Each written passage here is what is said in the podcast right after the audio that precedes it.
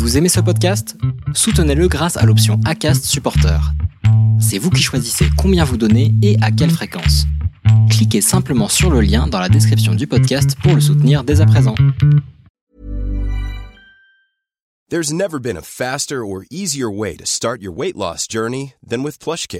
PlushCare accepts most insurance plans and gives you online access to board-certified physicians who can prescribe FDA-approved weight loss medications like Wigovi and Zepbound for those who qualify. Take charge of your health and speak with a board-certified physician about a weight loss plan that's right for you. Get started today at plushcare.com slash weight loss. That's plushcare.com slash weight loss. plushcare.com slash weight loss. Dans ce nouvel épisode de l'Instant Outdoor, je reçois Alexandre Bouchex, alias Casquette Verte. C'est la deuxième fois qu'il participe à un épisode de Café Trailer et vous allez le voir, il a encore plein de choses à raconter. C'était vraiment un moment très très très très très très marrant, très riche, très honnête, très ouvert aussi. Et on apprend pas mal de choses encore une fois sur Alexandre. Il nous délivre aussi sa période où il est en train d'arrêter de fumer. Il nous raconte euh, ses quelques trails actuels et aussi ceux qui sont déjà passés, ses projets qui sont nombreux. Vous allez le voir, c'est un épisode vraiment très très sympa. J'ai beaucoup apprécié d'enregistrer euh, en live cet épisode avec Alexandre. Prenez beaucoup de plaisir à l'écouter et n'hésitez pas à le partager massivement sur les réseaux, à me taguer sur Instagram, sur euh, Facebook et je vous repartagerai. Très très bonne écoute à vous. Bon alors, j'allais dire, euh, j'allais dire, vous n'avez pas vu parce que le live n'était pas lancé, mais j'ai eu le droit à une belle petite danse. bah écoute, tu m'as ambiancé en fait. Euh, sachez-le, dans le pré-live, il, y a, il met une musique de dingue. Je sais pas si les gens l'ont, euh, mais mais ouais, mais moi ça m'ambiance bien. Écoute, 20h30, c'est l'heure du café du café trailer quoi, direct. Voilà, on n'est pas vraiment à l'heure du café, mais mais bon, l'émission n'a pas vraiment n'a pas vraiment de lien avec le titre. Non, bah écoute, on peut prendre d'autres boissons, il hein, n'y a pas de problème. À consommer euh, avec ou sans modération en avec ou sans modération. bon, alors comment vas-tu? T'as l'air en pleine forme? Euh, Bah écoute, euh, ouais, franchement, ça va, ça va. Je suis, je suis un peu reposé parce qu'on a bien enchaîné les courses et les ultras cette année. Là, ça fait, ça fait maintenant 2-3 semaines que j'ai pas, pas eu de course, donc ça fait du bien de pouvoir se poser un peu.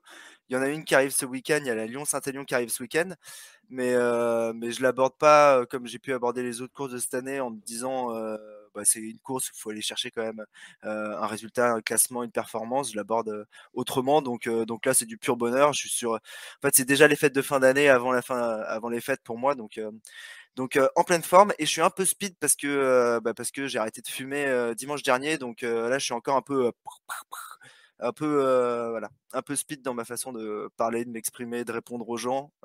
parfois un peu même aigri et un peu énervé. Donc faudra m'excuser ce soir si tout à coup je m'énerve sur quelques drapeaux bretons qu'il pourrait y avoir derrière toi. ça peut arriver. Mais il va falloir aussi créer un club de, de, de, Parisiens qui, euh, qui arrivent à fédérer autour d'un drapeau. Hein. C'est pas de ma faute si à Paris, il n'y a aucun Parisien. Euh, tout le monde vient d'ailleurs, quelque part. Ouais, c'est vrai, c'est vrai. Écoute, euh, mais c'est un truc, j'y avais pensé. moi, je veux m'acheter un, grand drapeau de Paris, mais vraiment immense, genre un truc de, je sais pas, de 3 mètres sur 3 mètres. Et je rêve, en fait, je veux refaire l'UTMB l'année prochaine, une des raisons, c'est pour ça, c'est pour à l'arrivée, aller demander à quelqu'un à qui j'aurais demandé de me donner le, le bâton géantissime avec le drapeau de 3 mètres sur 3 mètres, avec le drapeau de Paris, pas celui du PSG, parce que bon, voilà, c'est un peu limite. D'ailleurs, il joue ce soir. Hein. mais le drapeau rouge et bleu avec le bateau et Fluctuac Mergiture au milieu. donc, bah, ça, je suis impatient de pouvoir. Il flotte, mais ne sombre pas. Tout à fait. Donc, et je trouve que c'est pas mal en plus. Ça, ça, va avec le avec l'ultra. Euh, donc, donc, si je peux faire l'arrivée de l'UTMB comme ça, et bah écoute, ça fera de plaisir parce que j'en ai marre de voir vos drapeaux bretons. c'est très sympa. Mais sur le Grand Raid, en plus, on s'est vu là-bas, aller sur l'île de la Réunion. Je crois que il y avait 250 Bretons. Euh, donc, quand tu as une course où tu as il y a quoi, combien? Il y a 6000 participants en tout. Euh, et il y a 250 participants qui viennent de la même région, ça se ressent, ça se ressent. on, les voit euh, et, on les voyait bien, donc euh, donc c'est sympa. Mais effectivement, il est peut-être temps que les, les, Parisiens se réveillent et que la capitale montre qui elle est. donc donc on, ouais, on verra, on verra. Mais c'est peut-être pas pas l'ambition tout de suite. Hein, on va peut-être pas non plus créer des, problématiques régionales, mais ça viendra et ouais, on peut continuer à rire avec ça. Maintenant qu'on a détendu un peu l'atmosphère sur le côté ville vs montagne, que les gens ont bien compris que ça servait à rien de se taper dessus. Ben, ben, on va peut-être passer dans la deuxième phase qui est qui est la phase d'aller narguer un petit peu nous aussi. Euh, c'est intéressant ce côté, tu vois, toi tu es l'exemple parfait du, Parisien qui arrive à aller dégommer des, des, montagnards. la Bretagne l'a prouvé encore une fois aussi que tu es une très belle terre de trail avec les deux équipes bretonnes sur le podium de la Diagonale des Fous, dont une qui a fini première, le Team Bretagne Ultra Trail. Euh, ça commence, tu sens, le, discours commence à changer un petit peu, euh, toi, quand tu vas te, balader en, montagne, euh, qu'il n'y a pas forcément besoin d'être montagnard pour, arriver à performer? Ouais, parce que, bah, en fait, je pense que si c'était que des montagnards avant qui gagnaient, c'est tout simplement parce qu'il bah, y avait que eux qui connaissaient ce sport, que, c'est pas 100% des gens, mais la grande majorité des gens qui connaissaient et qui pratiquaient ce sport avait un pied dans la montagne, voire les deux pieds dans la montagne depuis toujours. Et donc, euh, donc forcément, quand tu as 80% d'une population qui pratique un sport, ben, il y a, la chance que le premier fasse partie de ces 80%, elle était vachement plus élevée que si c'était les 20 autres pourcents. Donc je pense qu'il y avait de ça. Euh, et, euh, et maintenant, en fait, vu que on a ce sport s'est démocratisé, donc on a pu découvrir ce sport, euh, bah, nous, les personnes euh, des, endroits sans dénivelé, donc nous, les personnes des villes, nous, les personnes des côtes, nous, les personnes de, même de la Méditerranée, euh, dans les coins où il n'y a pas beaucoup de montagnes, ben, on a découvert qu'il y avait ce sport. On a mis quelques années à s'acclimater. Il a mis, voilà, peut-être, il faut quand même 5, 6, 7 ans, je pense, pour que pour qu'il y ait une génération qui arrive à haut, à haut niveau ou à bon niveau. Euh, et ben, on commence à pouvoir les, gratouiller parce que maintenant, on a compris que ça, ça existait. On a vu l'enjeu, on a vu comment ça fonctionnait, on a pris de l'expérience et aussi on s'entraîne un peu plus spécifiquement à ça. Euh, on a révolutionné, je pense, la manière de s'entraîner dans, dans le sport. Euh, en ville, je pense qu'il y a quelques années, si j'allais à Montmartre ou si j'allais à Gravel ou si j'allais au but de Chaumont, il y avait beaucoup moins de mecs qu'aujourd'hui euh, qui faisaient des allers-retours pour pouvoir faire du dénivelé. Euh, moi, le petit coin que j'appelle Gravel à côté de chez moi dans le bois de Vincennes, sincèrement, quand j'ai commencé à courir il y a 6-7 ans pour ma première Saint-Élion et que j'allais m'entraîner un peu là-bas, j'y croisais personne. Enfin voilà, le 24 novembre, quand il fait froid et qu'il fait nuit depuis 3 heures et qu'il pleut et qu'on n'a pas envie de sortir, j'y croisais personne. Ce soir, je suis passé à côté, j'ai vu deux petzels de loin en train de faire des allers-retours. Donc je pense que les gens, voilà, se sont un peu appropriés ça et donc euh, Maintenant, on arrive à, avoir des résultats tout simplement parce que ben, on a compris les enjeux de ce sport, on a envie d'aller euh, d'y participer et en y participant, on se retrouve forcément à avoir ben, des places sur les podiums parce que aussi on arrive en masse et maintenant il y c'est pas 80% des gens qui participent à un ultra qui habitent à la montagne. Je pense qu'il faudrait un petit peu faire un sondage, mais je pense que c'est même minoritaire. Je pense que sur l'UTMB, il doit même pas y avoir 50% des coureurs qui, euh, qui habitent dans une zone vraiment montagneuse. Donc, euh, euh, donc ça vient de tout ça. Je pense que c'est juste l'expérience et c'est le chemin normal de ce qui devait arriver à la course et à l'ultra. Et, et, ça va continuer dans ce sens-là. Peut-être qu'on est arrivé à une sorte d'équilibre maintenant. Je pense pas que les montagnards non plus vont disparaître, hein, parce que quand même, pour s'entraîner, ils ont un terrain qui est un peu plus propice que le nôtre. Mais, mais cette tendance ne va pas s'arrêter. Ah, je, suis, tout à fait aligné avec toi. Et puis, ça, forcément, plus un sport se démocratise, et plus forcément il, représente la société, comme on dit. Et donc, forcément, on a, euh, on a forcément des, coureurs qui arrivent et qui, euh, qui performent avec euh, quelques stages en, montagne.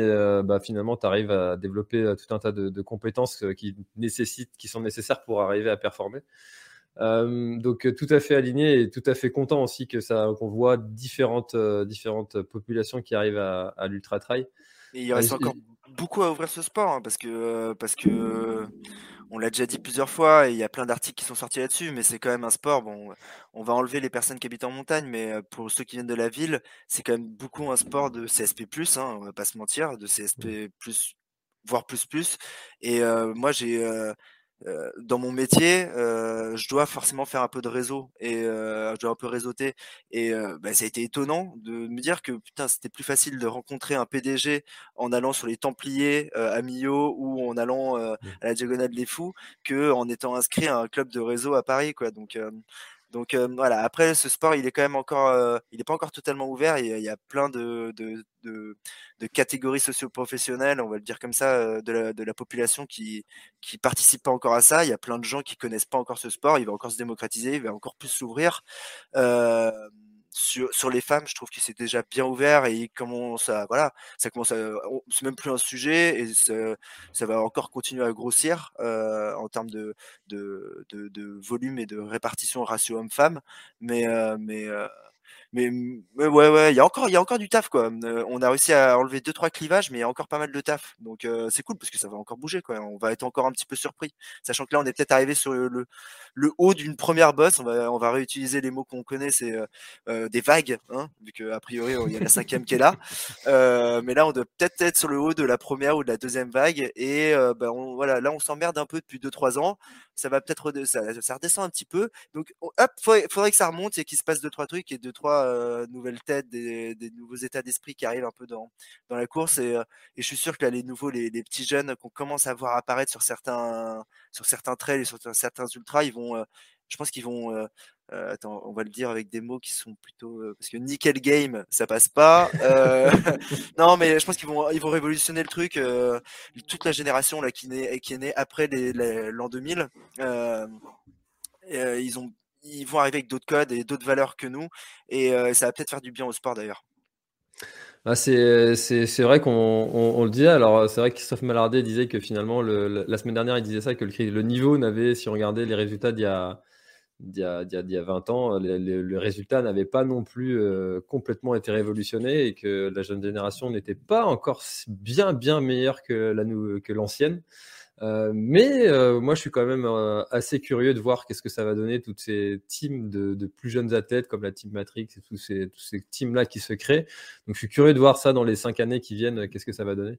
À mon avis, on va, on va assister à des belles batailles devant. Alex, j'aimerais bien qu'on parle d'un truc. tu as arrêté récemment de, de fumer. Euh, comment est-ce que ça t'est venu cette idée d'arrêter euh, et, pourquoi tu l'as fait maintenant? Parce que euh, souvent, tu vois, on, fait ça au Nouvel An, tu vois, résolution du premier de l'an. En fait, je, viens je, viens de fêter, mes 30 ans. je viens de fêter mes 30 ans, donc on dirait pas comme ça, j'ai l'air d'un petit jeune. Quoique là, j'ai un peu les cernes du camé, là, je trouve.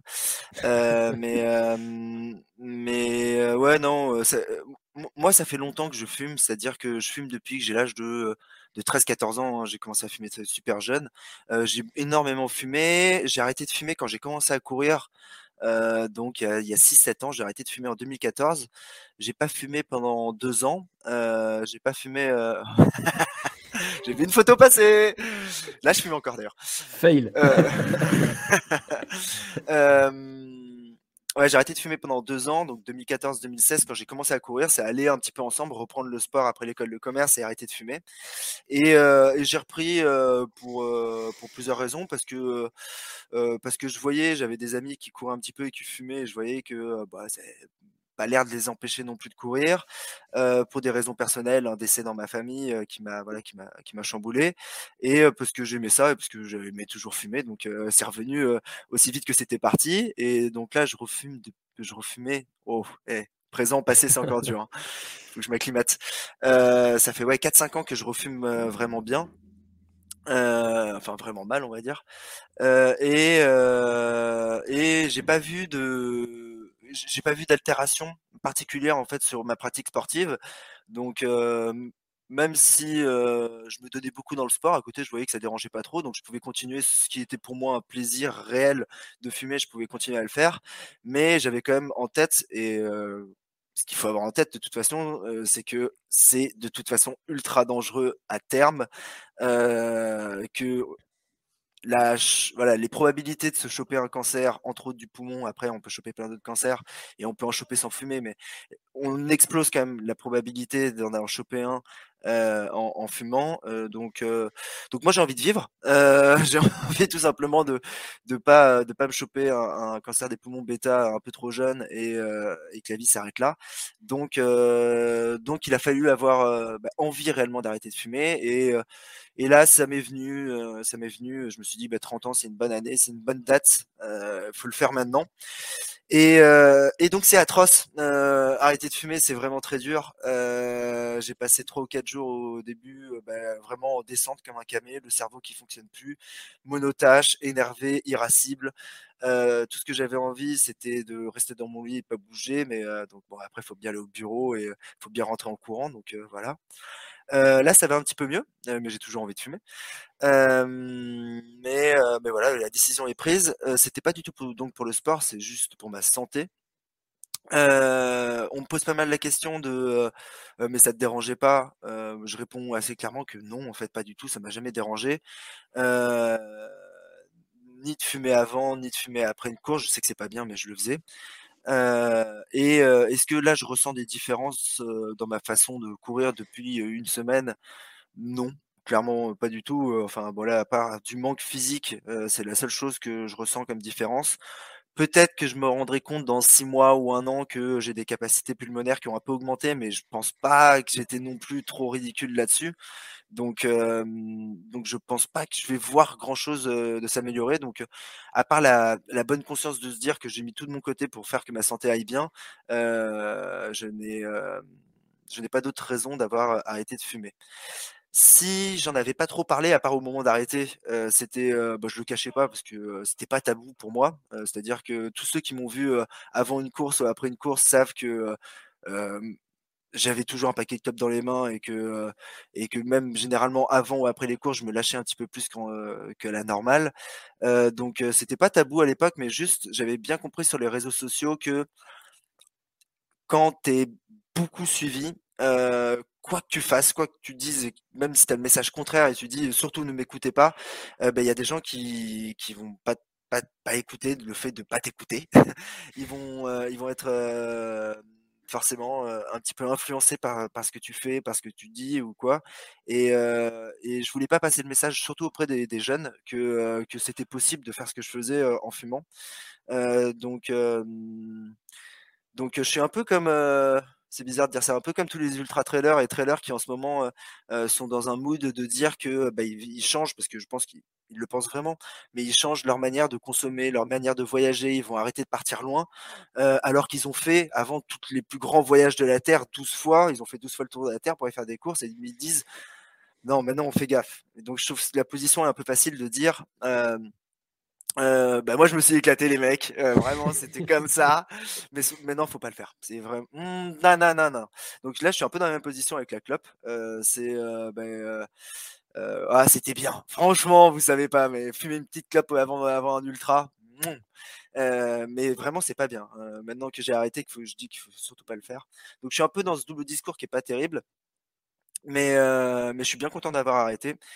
Et je suis bien content d'avoir d'en avoir pas parlé parce que je trouve qu'effectivement ça aurait balancé un mauvais signal et qu'il y aurait des jeunes qui auraient pu se dire bon bah je vais pas arrêter de fumer ou je vais pouvoir fumer comme mon pote m'en propose une, ça va pas me déranger pour la course à pied. je suis bien content de pas avoir passé ce message. Je préfère juste passer le message de j'arrête. Mmh. Bah, tu vois, avant de, avant de, le voir sur, sur la réunion, comme, comme on s'est vu à l'arrivée, euh, je ne savais pas que tu fumais euh, et, et, quand je l'ai vu, ça m'a juste fait halluciner. Moi, j'ai un rapport assez, euh, assez chaud avec cette, ce sujet-là parce que mon papa est justement décédé d'un cancer du poumon. Donc, donc, et je me suis dit, punaise, il, il, va, il court aussi vite, il fume et, et, et quoi après quoi? Et, et, puis donc du coup, quand tu as annoncé que tu arrêtais, j'ai trouvé ça vraiment euh, génial. Et du coup tu as absolument tout mon soutien euh, pour, ce, pour, cette épreuve parce que c'est très très très dur.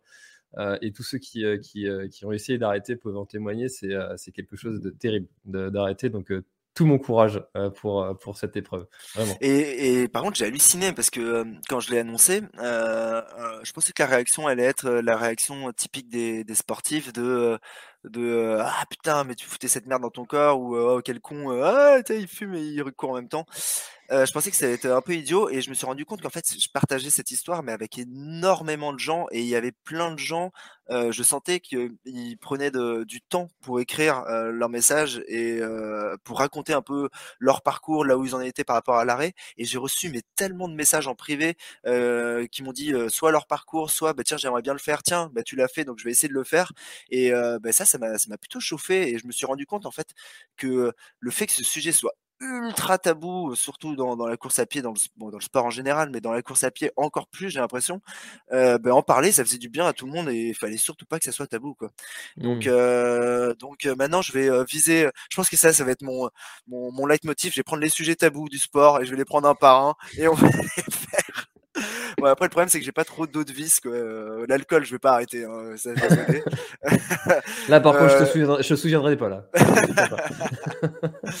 Et euh, non, non, non, mais voilà. Euh, euh, c'est marrant comme moment, c'est vraiment marrant comme moment et, finalement de l'avoir partagé sur les réseaux, c'était, je me suis posé la question est-ce que tu en parles ou pas du tout ou ça tu le gardes pour toi? Il y a plein de trucs que je garde pour moi et, et, je suis pas mécontent d'en avoir parlé et non pas que j'allais chercher du soutien particulier, mais j'ai aimé les réactions qu'il y a eu. C'était vraiment très intéressant. Bah, en tout cas, c'est sûr qu'il y a, tout un tas de, sujets tabous comme ça qu'il faut, euh, qu'il faut démonter et qu'il faut, dont il faut parler. Et, la, chronique euh, Le sport a changé ma vie que j'essaye de faire sur, sur le podcast est, aussi là pour ça, avec des, des personnes qui, euh, qui se sont sortis de, galères pas possibles. Et euh, la, cigarette en, fait partie. Donc, euh, je suis très content d'avoir abordé euh, ce sujet-là avec toi. Et encore une fois, bon courage pour, pour, pour tenir. Et, je compte sur toi pour, pour tenir, vraiment.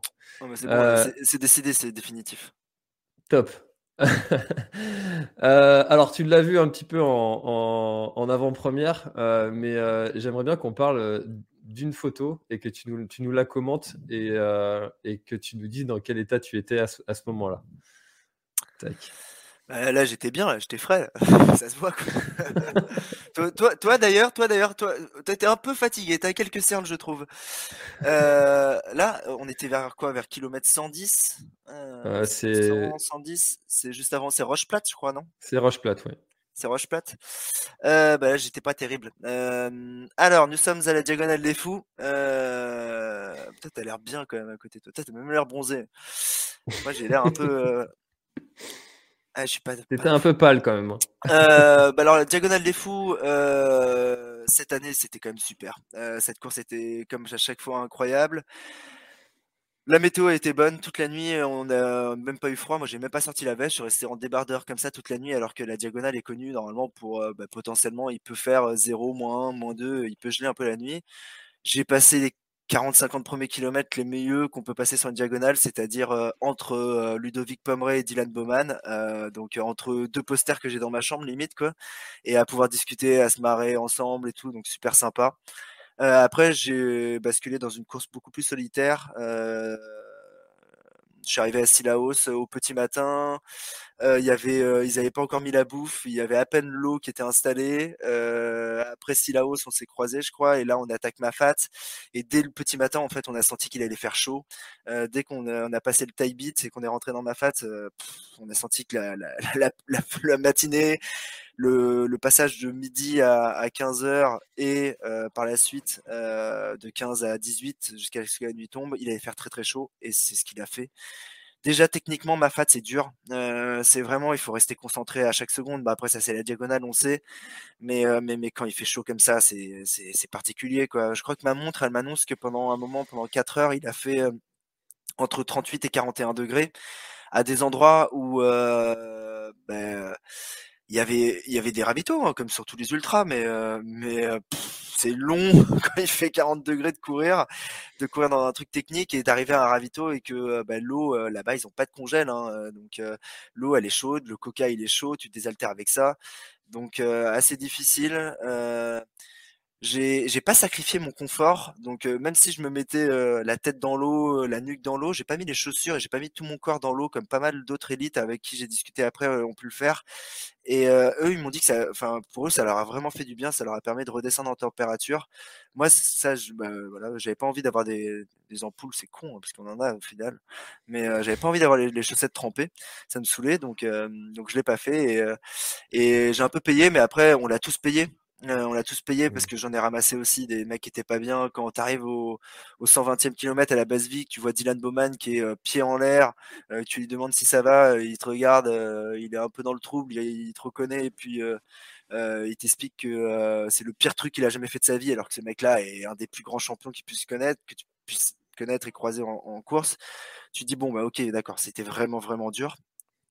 Et donc ça a été vraiment dur. Là, moi, à ce moment-là, il y a eu, il y a eu du vomi un peu après. Il y a eu du vomi un peu après. Il y a eu bah, toujours comme à chaque fois ou souvent moi, dès qu'il y a vomi, quelques dizaines de minutes plus tard, voire une heure plus tard, généralement il y a des crampes qui arrivent. Donc j'ai eu le vomi de la chaleur, le pas bien de la chaleur, le je peux plus avancer de la chaleur, les crampes de la chaleur qui là rajoutent vraiment la difficulté parce que quand tu as des crampes sur la diag et qu'il te reste 50 bornes, c'est long. enfin, tu te dis que ça va pas être possible déjà. Et donc, euh, donc, euh, bah, faut, faut masser, faut, euh, faut les faire partir, faut essayer de se dire que, allez, de toute façon, on n'a pas le droit d'abandonner. Puis la nuit tombe et puis on va pas dire que la fraîcheur arrive parce que même la nuit il fait chaud. Mais, mais vraiment, vraiment, la diagonale, si c'est vraiment la course la plus dure que je fais, que j'ai fait et que j'ai pu faire, parce que, parce que ce moment de la journée où j'en ai parlé avec des gens qui étaient un peu plus loin derrière, euh, plus dans le peloton. Eux, le moment de chaleur, ils le vivent dans le type beat, dans Silaos et dans le type beat. Et j'ai l'impression qu'ils le vivent mieux. Je ne sais pas pourquoi. Peut-être que c'est parce que c'est un peu plus ombragé et qu'il y a moins l'effet euh, de cette pierre et peut-être qu'il fait un peu plus chaud dans ma fat. Mais euh, j'ai l'impression que, en fait, cette course, elle est assez atroce pour, pour les gens qui sont devant quand il fait beau et chaud parce qu'on se tape ma fat en pleine chaleur. Et ceux qui arrivent en fait à survivre à la chaleur et à pas à pas céder sont ceux qui vont être tout devant quand je regarde moi mon objectif de top 10, je crois je, je sais pas si j'ai je crois que j'ai une heure de retard ou peut-être deux heures de retard sur le top 10 et je pense que c'est ce que j'ai perdu à cause de la chaleur. Donc euh, je vois mon axe maintenant de d'amélioration pour pouvoir taper le top 10 sur la diag mais euh, mais, euh, mais cette photo, elle résulte de ça, quoi. Et puis là, il n'y a plus personne. Hein. Je me rappelle quand on s'est croisés, je t'ai fait un brin d'humour histoire de, de, jouer le truc, mais il n'y a plus personne. Ça faisait, euh, je sais pas, ouais. Faut rire à chaque fois celle-là. Euh, si tu savais les coups de soleil que j'avais, euh, le lendemain, j'avais des cloques sur tous les, les bras là. Là, c'était pas encore marqué, mais j'avais des cloques sur tout le bras, sur la nuque, euh, parce que bah, j'avais pas mis de crème solaire. Hein. on, on, connaît pas ça à Paris. Euh, mais euh, ouais. Alors là, tu, tu là, tu vois, je vais te, te, rappeler ce que tu m'as dit euh, pendant, pendant cette, euh, quand j'ai pris ce selfie. tu m'as dit, je ne vais même pas faire semblant d'aller bien. Ah ouais? Ah bah tu vois, j'ai été, euh, j'ai été lucide. ouais, c'est ouais. vrai que, mais en même temps, c'était là, tu vois, tu, tu arrivais, Dylan Bowman, je crois qu'il était reparti depuis peu de, de ce ravitaillement de Roche Plate et il s'était tapé une, une hyperthermie et ils l'ont ils l'ont arrosé avec, avec un, un seau d'eau et il était tellement, euh, les pores de la peau étaient tellement dilatés qu'il s'est tapé une hypothermie dans la foulée. Et euh, donc euh, ce, cet endroit a été, c'était incroyable de voir toutes les personnes arriver, toutes les élites arriver fracassé. complètement fracassé, ouais. ouais. ouais mais après, c'est ce que je me dis, en fait, c'est que ça nous est tous arrivé. Et euh, il y a pas mal de gens qui me disent, ouais, mais écoute, tu termines 18h à 18e, c'est à cause de la chaleur. Moi, je leur dis, mais attendez, on a tous eu ça. Enfin, tous les corps, on a traversé ça. Donc, donc, donc non. Mais ouais, c'était vraiment, vraiment. La chaleur, bah, j'ai l'impression qu'on a tous dit ça, peut-être parce qu'on cherchait le truc le plus dur qu'il y a eu cette année. Mais on a eu cette chaleur et aussi, vu que il nous avait enlevé le maïdo et euh, qu'on est allé jusqu'à jusqu'à deux bras, donc on a eu plus de mafat et une partie qui était bien plus technique que le maïdo euh, à passer avec un peu moins de dénivelé, euh, mais au final avec mille fois plus de galères. Et il faisait tellement chaud que que ça nous a pas forcément aidé. Donc je pense que ça a été la grosse grosse difficulté de cette année c'était ça. C'était chaleur et un, un mafat plus long euh, mais c'est bien. Enfin, moi, je l'ai vécu comme une super expérience. Quand, encore une fois, même si j'étais au fond du trou pendant je sais pas combien d'heures, euh, derrière, c'est revenu. Enfin, c'est incroyable. Mais à partir de à 30, 30 bandes de l'arrivée, j'ai recommencé à courir et j'ai couru tout le long. Le chemin des Anglais, je l'ai fait quasiment en courant tout le long. Euh, et donc tu dis, tu arrives à passer, euh, voilà, c'est pour ça que j'aime l'ultra, quoi, merde. Euh, c'est parce que tu arrives à passer des moments comme ma fat où, où, où, ça se passe mais terriblement mal. Il y a plus un qui va. Euh, tu songes à deux trois moments à te dire, bah tiens, peut-être à la seconde base vie, je vais, euh, je sais qu'il y a des bagnoles et je sais que si je veux rentrer, je peux arrêter là. Euh, et t'y songes et t'y songes qu'un moment parce que tu dis attends c'est trop dommage quoi. Je dois, pouvoir continuer ça doit pouvoir revenir c'est déjà revenu par le passé et ça peut revenir encore. Et c'est le cas ça revient après et c'est incroyable quoi. Tu tu y a des moments tu ne peux plus marcher tu es les mains sur les genoux la tête baissée t'as des mecs qui arrivent qui te jettent de l'eau dessus parce qu'ils voient que t'es pas bien t'es à moitié en malaise. Et, euh, et, quelques heures plus tard même 7 ou 8 heures plus tard alors que t'as déjà couru je sais pas 15 heures avant euh, bah tu, tu tu galopes, que tu galopes dans un sentier qui monte comme ça tranquille. Et c'est tellement cool de, de, se dire que ton corps est capable de faire ça. Ouais, moi, ça, c'est vraiment quelque chose aussi qui, qui est, que je trouve absolument incroyable sur le, le corps humain, de cette capacité où tu. Pourtant, c'est contre-intuitif au possible. Enfin, tu, enfin, tu te dis, tu dis plus j'avance, moins je vais aller. C'est pas mmh. possible de revenir. C'est complètement contre-intuitif. Tant que tu l'as pas vécu, je pense que c'est difficile de se dire que ça va remonter. Il faut le vivre plusieurs fois, quoi. Il faut mmh. vraiment le vivre plusieurs fois. Moi, c'est c'est ce que j'avais pas compris, je pense, au début avec l'ultra. C'était euh, quand j'en étais à mon deuxième ou, mon troisième, je pensais que j'avais compris euh, le fonctionnement et en fait, euh, et en fait, à chaque fois que je refaisais un, je découvrais un nouveau truc, je découvrais une nouvelle difficulté. Et au final, tu vois, c'est comme ce truc des poupées russes là où en fait, il faut les avoir déjà toutes ouvertes pour voir laquelle sera la petite dernière, celle que tu attendais depuis le départ. ben c'est c'est vraiment ça, quoi. En fait, c'est à, à chaque fois, tu apprends un nouveau truc. Et, et bah, plus tu apprends de trucs, plus ça va mieux se passer et plus tu vas en découvrir d'autres d'autres petits réglages à effectuer. Mais, euh, mais je sais pas, je dois être à. Après, je dois avoir fait une dizaine d'ultras, je pense. Et je continue à découvrir des trucs. Donc, euh, donc c'est trop bien. après, c'est vrai que tu arrives avec. Plus tu as d'expérience, plus tu arrives serein quand même sur la course. Hein. Même si euh, c'est jamais facile, même si c'est toujours très dur, même si tu as quelques doutes sur le départ en disant «Bah, peut-être ça va mal se passer, ça va très certainement mal se passer. Euh, tu arrives quand même beaucoup plus serein que la première fois où tu te dis mais est-ce que je vais faire plus de 40 km quoi? C'est, Est-ce que je vais réussir? Donc maintenant que tu sais que c'est possible, c'est, ça devient encore plus intéressant quoi. Donc, donc, donc je pense que je vais continuer. je pense que c'est pas fini. Euh, alors justement, tu disais que, toi, l'ultra ou même la course à pied, c'était quelque chose que tu pratiquais complètement euh, au taquet et à fond et euh, pendant, encore peut-être 4, 5, 6 ans et que qu'après tu, arrêterais. c'est quelque chose que tu as déjà dit plusieurs fois. Je trouve que tu l'as même déjà dit ici lors de notre premier échange. Tu penses retourner sur la diagonale et puis refaire des courses que tu as faites déjà, en tout en sachant que, que justement il te reste si peu d'années de, pratique? La diagonale, c'est sûr. La diagonale, c'est sûr parce que c'est mon premier ultra, c'est celui qui m'a fait découvrir ce monde, vraiment. Et là, c'est la deuxième fois que je la faisais. Que je la faisais.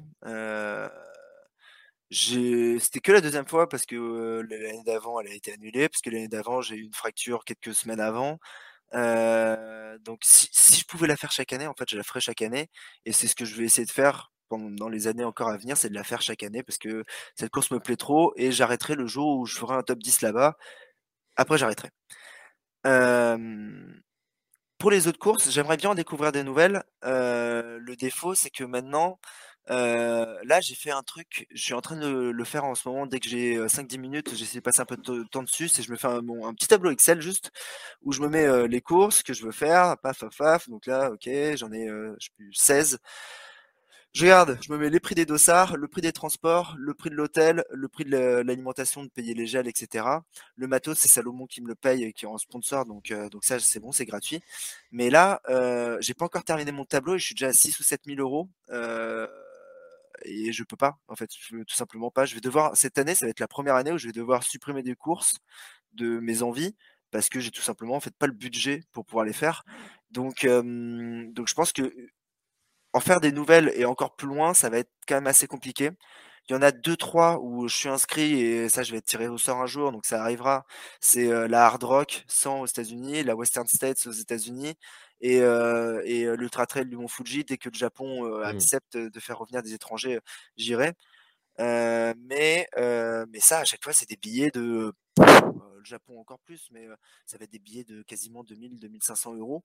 Et, et ben, quand tu fais 10, à 16 courses par an, c'est juste pas tenable. Enfin, je, je gagne pas assez moi dans, dans mon taf pour pouvoir me payer ça en plus à côté. Quoi. Enfin, à mmh. l'année, c'est quasiment un... C'est comme si je payais un deuxième loyer, quoi. Enfin, bon, pas à Paris, mais c'est comme si je me payais une très grande maison en Bretagne. Euh... un château. un château. Un château. Euh, non, ouais, donc là, budgétairement, ça, m'oblige et après, ça me fait plaisir aussi. C'est-à-dire que je suis devenu copain, moi, avec, euh, avec pas mal de mecs. Au final, tu deviens pote avec, euh, avec des orgas, quand tu fais plein de courses comme ça, avec des bénévoles que tu recroises un peu partout, avec des podologues que tu croises un peu partout, avec, avec, avec François de la Planète Trail que tu croises un peu partout aussi. Enfin, tu deviens copain et forcément, euh, bah, moi j'ai des copains euh, qui m'invitent chaque année euh, sur les courses, donc je paye déjà plus le dossard. Et bah tiens, je me suis fait lui comme copain à, à, Grenoble, ou lui comme copain à Métabier, ou lui comme copain à un autre endroit. Il va pouvoir me loger pendant la course et ça va m'économiser des frais d'hôtel. Donc je le réfléchis presque plus comme ça maintenant d'un point de vue budgétaire que d'un point de vue envie et performance pure. L'envie et performance pure, elle reste sur la diagonale. je vais voir si je peux encore retourner sur l'UTMB pour ce qui est d'une très très grosse course l'année prochaine. Ça va dépendre de si ma cote reste à 800 jusqu'à, je crois que c'est le 15 décembre, les inscriptions par là ou début janvier. Donc si ma cote baisse pas trop, je pourrais avoir mon dossard pour l'UTMB. mais en dehors de ces deux courses où où je sais que ça va déjà me coûter une blinde d'aller faire ces deux courses, bah, je vais commencer à regarder sur l'aspect budgétaire avant de regarder sur l'aspect sportif. Donc c'est pas grave, c'est pas grave. je, vais, je, vais, je vais faire comme ça et puis les courses me plaisent quoi. Refaire l'Ultra 01, refaire l'UT4M, refaire les montagnes du Jura, l'ultra trail des montagnes du Jura, c'est des trucs que j'aime. En fait, j'ai des endroits où je me suis fait des amis, où j'aime l'ambiance, j'aime la course, c'est sympa refaire des trucs. Il y a des gens qui me disent ouais mais c'est un peu ravaler leur vomi. moi je leur dis mais c'est pas ça quoi. Tu vois moi je leur dis mais vous êtes fous. Enfin c'est pour moi c'est comme je sais pas c'est comme comme le sexe. Il y a plein de gens. Bah, la première fois ok tu l'as fait une première fois mais pourquoi tu voudrais pas y retourner quoi? Je te promets qu'après si tu retournes c'est vraiment bien aussi quoi. Tu vois genre il y a, pas que la première fois qui est incroyable. Et, et donc, donc ça me dérange pas et j'ai envie d'y retourner. Et, justement, ça peut être, en fait, c'est cool parce que ça me permet aussi de, de me tester un peu, de retourner sur des courses que j'ai déjà fait une, deux fois. et de me rendre compte de bah, comment j'ai évolué. pour l'instant, je, suis toutes les courses que j'ai refait, à chaque fois j'ai battu ou j'ai mis deux heures ou trois heures ou quatre heures de moins que la dernière fois où j'y participé. Donc, donc il y a un moment où ça va s'arrêter et ça va être intéressant de voir à quel endroit ça s'arrête, quoi, à quel moment j'arrête de gagner du temps. Là, logiquement, ça devrait arriver en 2022, quoi. Je devrais arrêter de gagner du temps cette année. Mais, mais à voir, quoi. Et à voir, et mmh. comprendre à quel moment ça bloque, là où je commence à régresser, là où je commence à être meilleur. donc voilà. Et alors le format 170, enfin 100 miles, ça commence à être un format connu pour toi. Est-ce que tu, euh, as envie de, diversifier un peu dans les années à venir avec euh, soit des, traversées, des aventures, des, euh, courses un peu, débiles, genre, pas, des backyards, des, courses dans un tunnel où tu fais des allers-retours, des, montées ou descentes d'escalier, tu sais, des trucs un peu débiles comme ça. Est-ce que tu as envie de diversifier un petit peu?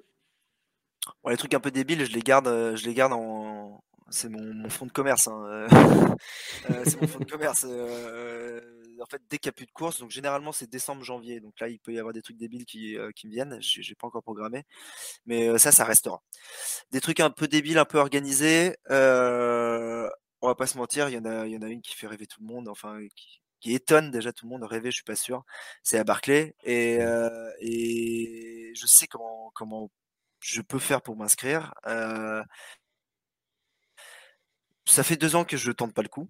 Euh, je vais pas le faire encore. Je vais attendre encore un petit peu. Je pense que je vais attendre d'avoir d'avoir commencé à régresser dans mes perfs sur course officielle officielle pour pouvoir y aller. Euh, ça sera peut-être, ouais, je pense dans 3-4 ans, mais euh, j'irai la faire. Euh, parce que j'ai, en fait, j'ai pas envie d'être frustré et je pense qu'elle va me tuer de ce sport. Enfin, elle va me dégoûter de ce sport parce que parce qu'il faut chercher des livres dans une forêt et que je pense qu'il n'y a rien de plus énervant que de ne pas trouver des livres alors que toi, tu aimerais juste pouvoir partir et courir, etc. Donc, je pense qu'elle va me dégoûter, mais j'ai envie de tester ça, mais pas tout de suite. Donc ça, c'est sûr que pour les trucs débiles, je vais encore en faire deux trois et très certainement la Barclay pour pour terminer en apothéose des trucs débiles. Pour ce qui est euh, des, des, des, courses moins débiles, mais des autres formats. Il y en a une quand même qui forcément me donne envie parce que le nom est déjà stylé, c'est le Tort des Géants. Le, le Tort des Géants, voilà, je crois que c'est, je vais pas dire de conneries, je crois que c'est 330 km. Je crois qu'il y a 27 000 de dénivelé selon les organisateurs, mais apparemment mmh. les, les participants disent qu'il y a plutôt 34 000 ça, ça me chauffe. J'ai envie de le faire au moins une fois. Euh, donc, euh, cette année, si j'ai pas l'UTMB, je verrai si j'arrive à m'inscrire en dernière minute au Tour des Géants et essayer de me faire tirer au sort. Sinon, je m'inscrirai toutes les années suivantes parce que le problème, c'est que je pense que faire la doublette UTMB Tour des Géants, c'est bien, mais j'ai pas assez de congés déjà pour le faire. mais physiquement, je pense que même c'est chaud. donc, donc ouais, Tour des Géants, ça peut, ça peut me trotter. après, le format, pour moi, 170 km, enfin 100 miles, avec un peu de dénivelé, qui donne un format au final entre 20 heures et, et 30 heures max. Ben, je trouve ça bien parce qu'en fait ça me permet de le caler sur un week-end et de pareil de pas avoir à dépenser trop de jours de congé ou à partir trop loin de Paris ou partir passer trop de temps sans être avec avec avec ma chérie, avec mes proches, avec mes potes.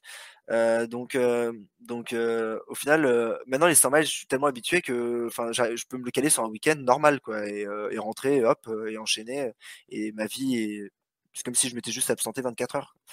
Donc, euh, donc ça, je trouve ça bien et je trouve ça pratique. Et je trouve que ça rentre bien dans l'équipe de vie que je cherche à avoir. Donc, je pense que je vais le garder. Ce qui est sûr, c'est que je vais pas me lancer dans le cours. J'en ai fait euh, deux cette année. Euh, enfin, j'ai fait un challenge. La première course de l'année, j'ai fait un, Je devais faire le 50 bornes, mais il a été annulé. Ils nous ont fait faire un. C'était le trail du Mont d'Ordre à Métabier. Ils nous ont fait faire un 15 km le samedi et un 35 km le dimanche. Mais c'est trop dur, c'est trop dur. C'est pas mon sport, ça va trop vite. Euh, même si j'y arrive, hein, euh, c'est bon, je, je, sais faire, j'ai pas été trop ridicule non plus. Mais, euh, c'est beaucoup trop dur. Donc le court, c'est sûr que j'en ferai pas.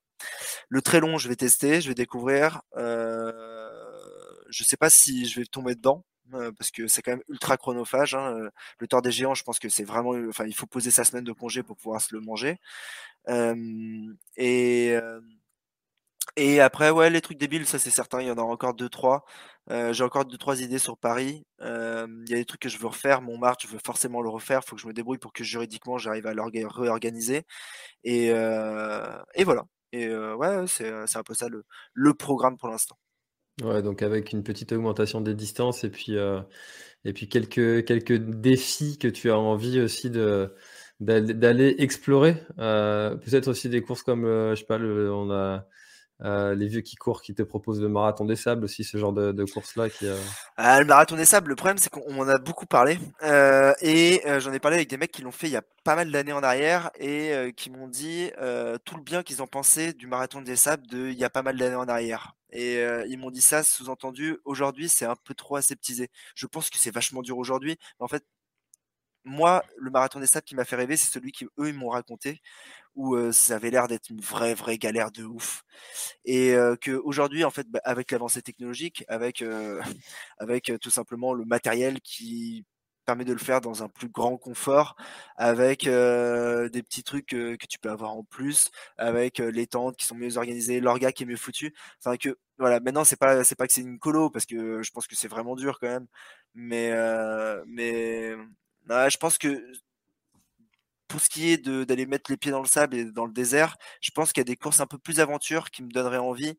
Euh, je crois que ah, je crois que c'est au Tchad. J'ai un petit doute. J'avais écouté un podcast de Vincent Viette qui avait fait une course de de, 280 km, je crois, dans le désert au Tchad, où euh, où là tu dis euh, bon, ok, ça c'est de la vraie aventure, enfin c'est le souvenir d'une vie. Je suis pas sûr que le marathon des sables, quand tu fais beaucoup d'ultra, ça va, ça reste un souvenir gravé de dingue. Je pense que c'est un souvenir gravé de dingue parce que c'est une belle colo, euh, parce qu'il y a beaucoup de mmh. partage et euh, que pour ceux qui aiment ça, c'est très bien.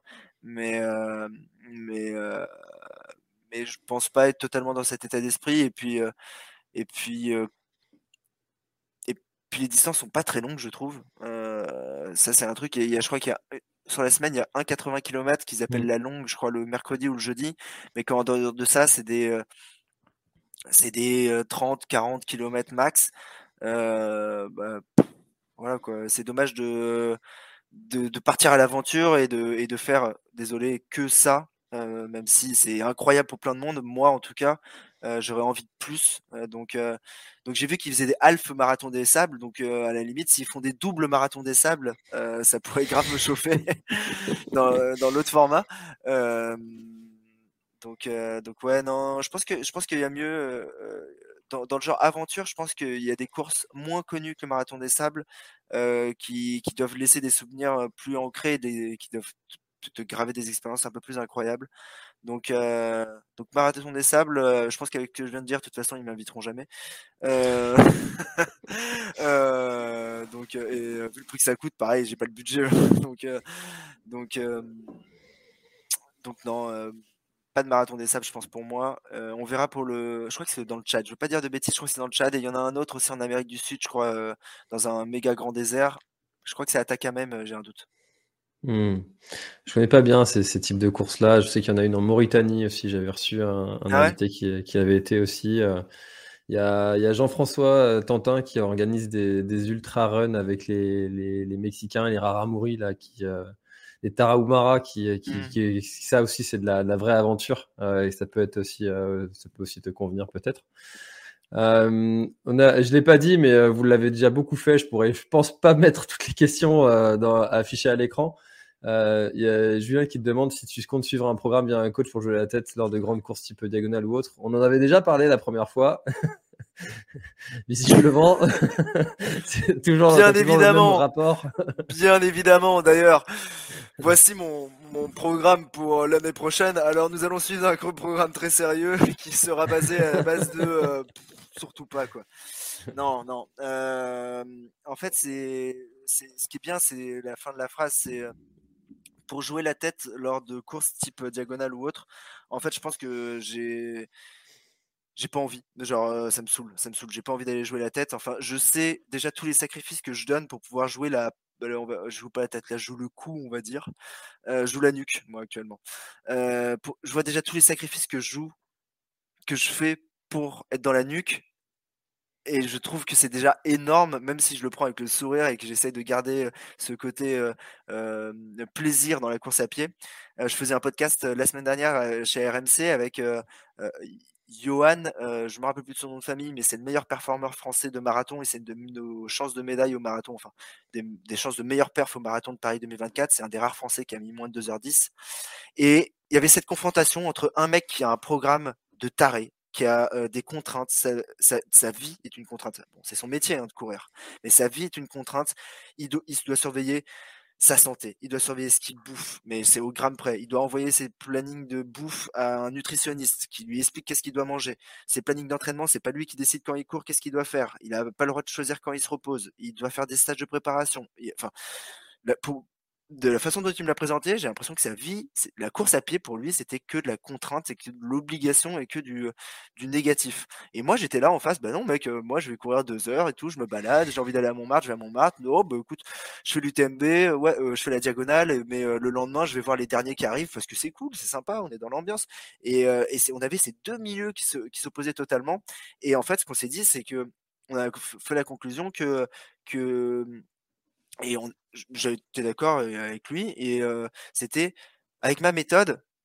Certes, je peux avoir de bonnes performances, mais je ne pourrais pas être tout devant et je pourrais pas être top performer parce qu'il y aura toujours des mecs qui voudront eux être top performer et qui sont pas capables de faire plus de sacrifices que moi et, euh, et moi j'ai pas envie de les faire ces sacrifices ça me fait chier. Ça me fait chier de faire du fractionné de la VMA de la VO2 je sais pas trop ce que je dis je sais plus lequel est juste un indicateur lequel est une méthode de course à pied de faire de la PPG tout ça, je n'ai pas envie vraiment du tout d'en faire. Moi, ce qui me fait plaisir, c'est de passer deux heures à courir. Euh, là, aujourd'hui, on enregistre tôt, il est 20h30, là, je devrais être encore en train de courir. Euh, mais aujourd'hui, je me suis dépêché, je suis allé courir à midi euh, et j'ai pris un petit peu de plaisir à m'amuser dans le bois de Vincennes à côté de chez moi. Et ce soir, j'ai refait le tour du bois de Vincennes et c'était un plaisir les deux fois. Ça n'a jamais été une contrainte à aucun moment. Ça n'a même pas été une galère, genre, c'était vraiment un kiff. Et je veux que ça reste un kiff, donc je ne veux rien m'imposer. Donc, jamais de programme ou de planning d'entraînement. Et après, j'ai le côté, ça je pense que je l'avais déjà dit, c'est je suis euh, euh, Cyrano de Bergerac. C'est-à-dire que euh, j'ai cette phrase de Cyrano de Bergerac en tête qui résonne tout le temps, qui est ne pas monter bien haut peut-être, mais tout seul. Et ben, en fait, j'aime bien réussir les choses par moi-même ou les, ou les échouer par moi-même, mais tout seul. C'est-à-dire que je ne veux pas être redevable de quelqu'un dans ma réussite ou dans mon échec. je ne veux pas avoir à dire merci, c'est bizarre, hein, mais je veux pas avoir à dire merci quand je réussis une course et je veux pas avoir à dire pardon quand je la loupe. donc donc pas de coach et pas de gens qui sont là pour me dire comment ça doit fonctionner et, comment eux ils aimeraient que ça fonctionne pour moi. je préfère me tester, je préfère me casser la gueule, je préfère comme un enfant qui a besoin d'apprendre tout seul, j'ai besoin de mettre la main sur la plaque chaude pour savoir qu'elle est chaude. Donc donc pas de planning, pas d'entraînement spécifique, pas de coach, on va continuer au feeling avec le plaisir. Ça me permettra très certainement pas de jouer la tête, ça me permettra au moins de pas me la prendre.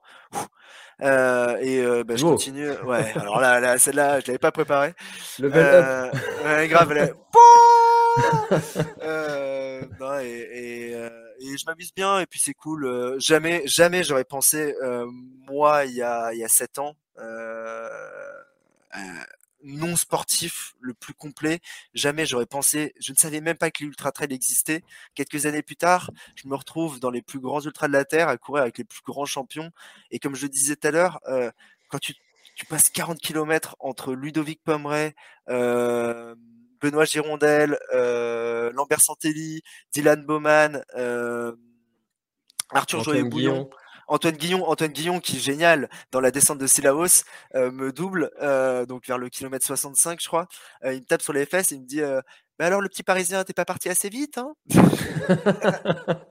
Ok d'accord sympa mais donc c'est génial de pouvoir de pouvoir vivre ce que je vis et c'est encore plus génial de le vivre sans avoir sans s'être bouffé la vie avec ça en n'ayant pris que du plaisir même s'il y a énormément de souffrance, mais en n'ayant pris que du plaisir, enfin, en n'ayant rien subi, on va dire, en ayant tout décidé.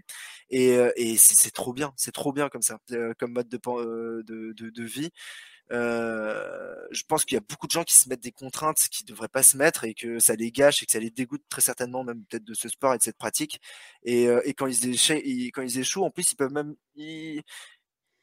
ils ont ce truc atroce de devoir en vouloir à d'autres parce que c'est des plans de ça doit, oh, c'est pas moi qui ai pas marché c'est les plans je me suis pas assez entraîné les plans ils devaient pas être bien faits j'ai du mal gérer ma nutrition ou quoi non c'est ton échec à toi genre remettons en question et là peut-être que tu apprendras mais mais mais non non, pas de coach, c'est mort, c'est mort. Ce que j'avais dit, c'était peut-être un manager dans l'esprit de me dire, il faudrait peut-être que j'en fasse un peu moins euh, mais là, mon manager, parce que comme je disais, en fait, ça va être mon budget. Hein, donc, mon manager, il s'appelle Portefeuille l'année prochaine.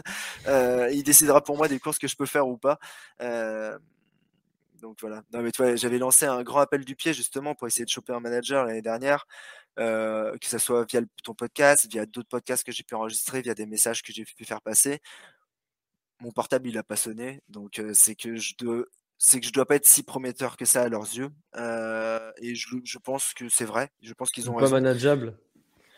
Ouais, ça je sais pas parce que les mecs qui me connaissent vraiment savent que que je, suis moins têtu et moins con que je peux en avoir l'air et que si on se met d'accord sur euh, quelque chose dès le départ et que je suis d'accord avec ça, euh, je change pas d'avis et je serai déterminé pour atteindre l'objectif qu'on se fixe à deux. Mais euh, mais je je pense pas que mon souci, ça soit le, le côté tête de con et têtu. Euh, je pense qu'en fait, c'est vraiment euh, que je n'ai pas les, les caractéristiques, les moyens et les aptitudes physiques à, à devenir euh, quelqu'un qui est capable de prendre la tête. Et, et, et je pense... tu, tu, dis ça, tu dis ça maintenant, mais pourtant, il y a, il y a 3 ans, 4 ans, on t'aurait dit tu, joueras les top 10 euh, Tu aurais dit euh, certainement pas. Est-ce que euh, tu penses pas que dans, dans 3 ans, en, continuant cette progression-là, tu, penses vraiment que tu vas stagner là? Je pense que je vais stagner parce qu'en fait, je l'ai vu. cette année, j'ai continué à progresser, mais j'ai continué à plus m'entraîner cette année que l'année d'avant. Bon, même si j'ai fait moins de bornes, mais je me suis mieux entraîné peut-être cette année. Euh, je peux pas faire plus même je vais devoir faire moins parce que je, je n'ai plus de vie. j'ai plus le temps quoi, j'ai plus j'ai plus le temps de faire euh, une course par mois. Là, c'est un truc de fou mais euh, entre juin et maintenant, j'ai fait Trail du Mont d'Or, Ultra 01, UT4M, UTMB, Diagonale des Yvelines, euh, Diagonale des Yvelines, UTMJ, Diagonale des Fous, Ultra Maxi Race, Lyon-Saint-Élion. J'ai fait euh, 9 courses, dont, euh, dont euh, on va dire 8, 8 ultras ou 7 ultras en 5 mois. j'étais souvent pas là, quoi. J'étais souvent pas là. j'ai pas assez vu mes proches, j'ai pas assez vu ma copine et, et ça me va pas. On vient de perdre 50 kinés là. Il y, y, en a 50 qui se sont déconnectés. Ah ouais? Il y a 50 kinés qui sont partis là. ils ont dit non, c'est bon, on arrête. ah, c'est hallucinant. Non, non, bah non, non. C'est et, et j'aurais pu en faire plus. C'est surtout ça le truc qui est, un délire, c'est que je sens que physiquement, il n'y a pas de souci, il y a zéro souci, je peux en faire plus. C'est juste que je n'ai pas envie d'en faire plus parce que je veux garder ma vie de, bureau où je suis chef de projet système d'info, où je suis avec mon petit costume, ma petite cravate, et ça me plaît. j'ai envie de, garder du temps pour, pour ma copine, pour mes proches.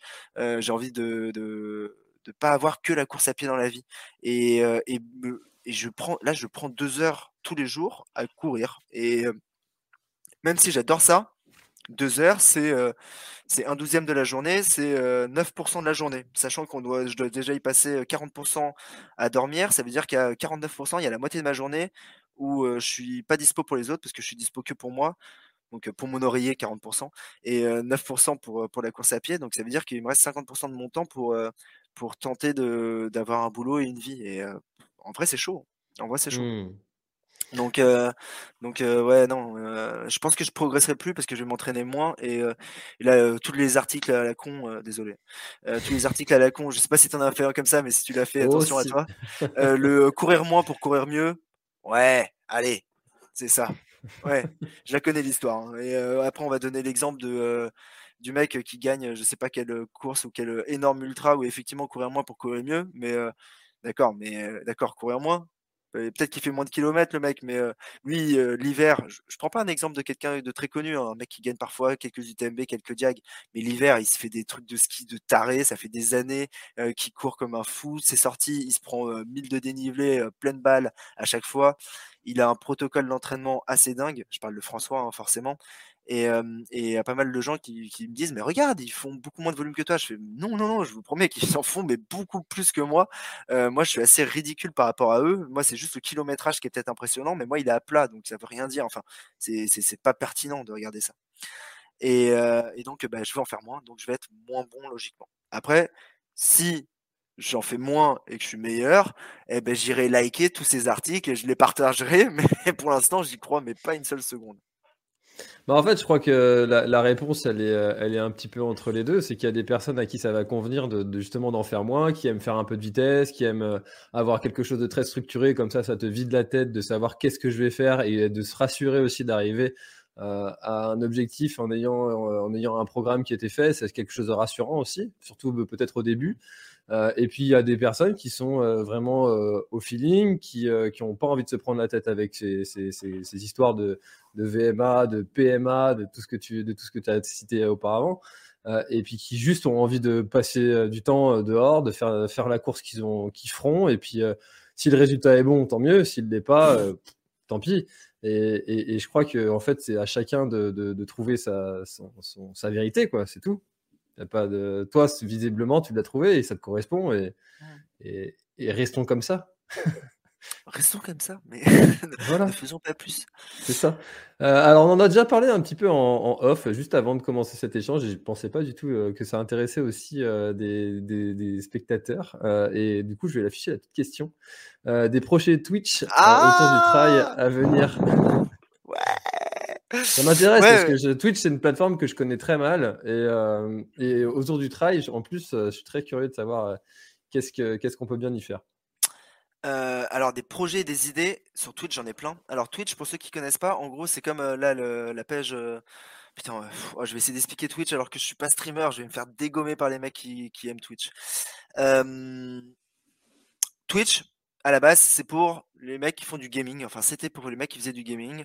Euh, et qui souhaitaient partager leur game, leur run euh, sur un jeu vidéo à des communautés. donc, en même temps qu'ils sont en train de jouer, ils commentent un peu ce qu'ils disent et il y a un chat qui passe où on peut interagir avec le chat.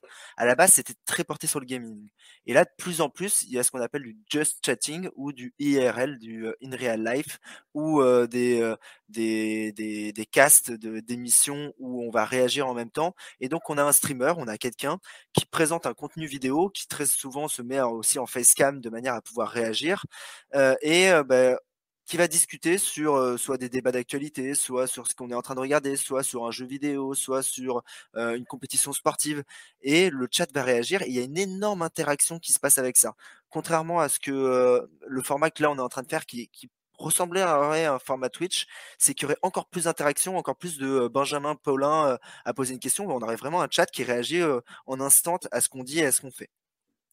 Et donc, Twitch est en train d'exploser et de grossir. Moi, j'ai découvert Twitch via l'arrivée de Samuel Etienne, donc le présentateur de Questions pour un champion, qui est arrivé sur Twitch par un truc qui s'appelle La Nuit de la Culture, où c'est justement un streamer qui s'appelle Étoile, qui présente, qui regarde Questions pour un champion avec, il y a 10 000 personnes qui regardent Questions sur un champion avec lui, et ils jouent ensemble, et ils s'intéressent, mais genre, il y a une question qui est posée, je sais pas, sur l'art contemporain du XIIIe siècle, sur un artiste bien précis.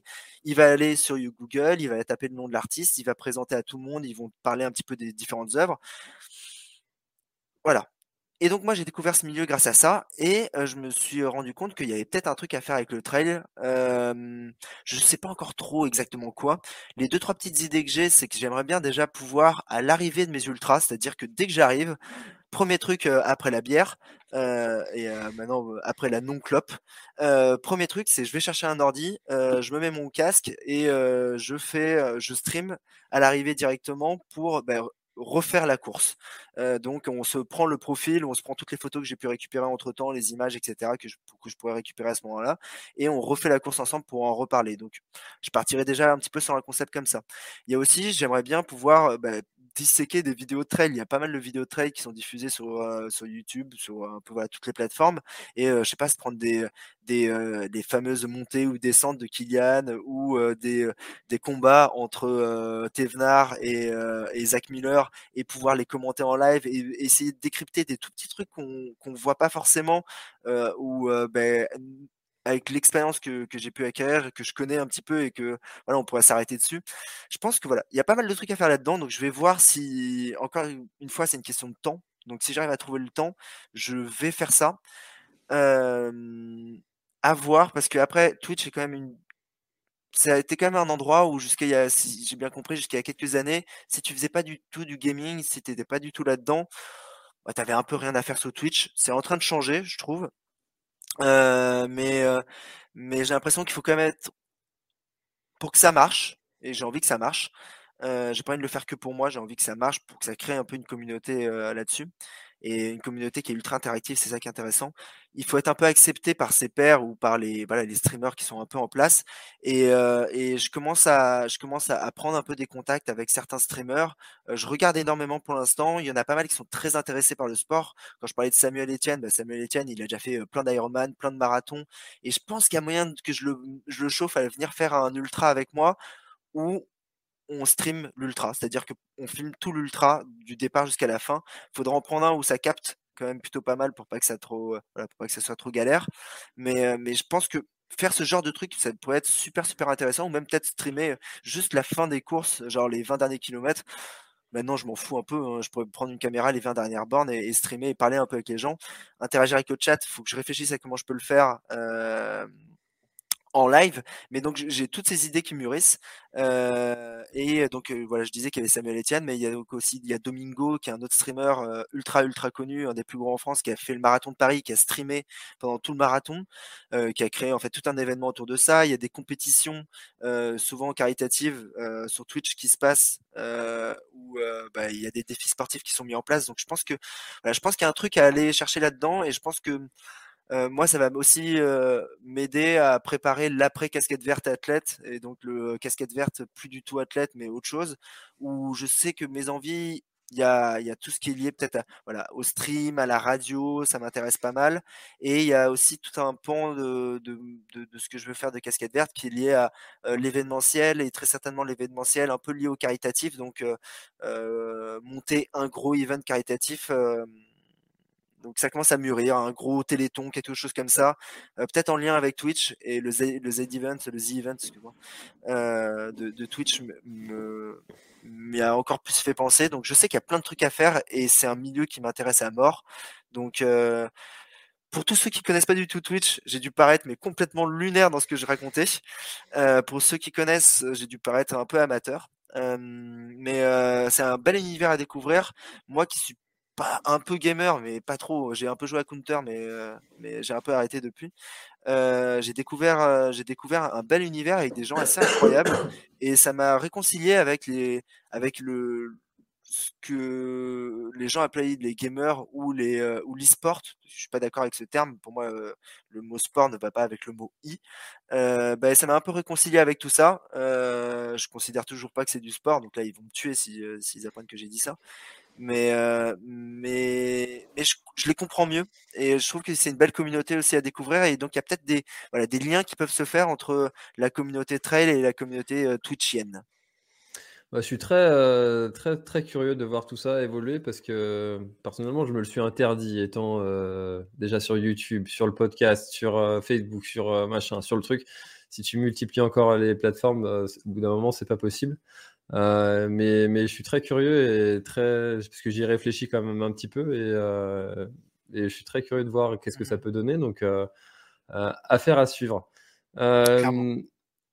J'aimerais qu'on parle de, de, ton actu euh, qui va arriver très très récemment. C'est donc la Lyon-Saint-Élion euh, que tu vas te taper ce week-end. Euh, comment tu, abordes le, côté récupération? Parce que toi, tu vas arriver quand même assez vite. et, l'entre-deux, comment est-ce que tu, tu l'abordes ce, moment-là de, récupération pour être le plus frais possible au départ de la Saint-Élion du coup? Alors l'idée, c'est juste que l'aller, nous on fait l'aller-retour et l'aller, en fait, on le fait de la manière non chronométrée. C'est-à-dire qu'on part à 9h, on a le temps qu'on veut. L'idée du truc, c'est bah, plus tu le fais vite et plus tu vas arriver tôt et donc plus tu vas pouvoir récupérer. Mais il faut pas le faire trop vite parce qu'il faut pas se fracasser les jambes parce que le retour, c'est la partie chronométrée, donc il faut être le plus frais possible pour le retour. Donc il faut trouver un équilibre. Il y a deux ans, ce que j'avais fait, c'est que je vais, euh, j'étais parti tranquille, franchement tranquillou. Je marchais dans les montées, et juste, euh, bah, j'avançais normal sur le plat et dans les descentes. Et je crois que j'avais mis 9h ou 9h30 pour faire l'aller, sachant qu'il y a un peu plus de, dénivelé du côté euh, Lyon-Saint-Etienne que dans l'autre sens. Et donc je crois que j'étais arrivé vers 18h et donc ça m'avait laissé en gros 4-5 heures de repos. 4-5 heures de repos à, à Saint-Etienne ce que j'avais fait, j'avais tenté de prendre une douche. Et alors, les douches, l'eau, elle était plus, elle était froide. Donc, euh, c'était pire idée de ma vie. Mmh. Euh, donc, euh, moi, ça, je sais pas faire. Derrière, j'ai fait un truc que j'avais jamais, jamais, jamais fait, c'est que je suis allé voir les, les, ostéos et les masseurs, parce qu'ils avaient rien à faire, ils me suppliaient. Et ils suppliaient de s'ennuyer, quoi. Euh, et euh, donc, je suis allé les voir et elles m'ont massé les cuisses. Et j'ai, moi qui me suis, je déteste me faire masser, euh, bah, j'ai trouvé je pense que ça a été quand même d'une certaine efficacité dans la capacité de récupération très court terme.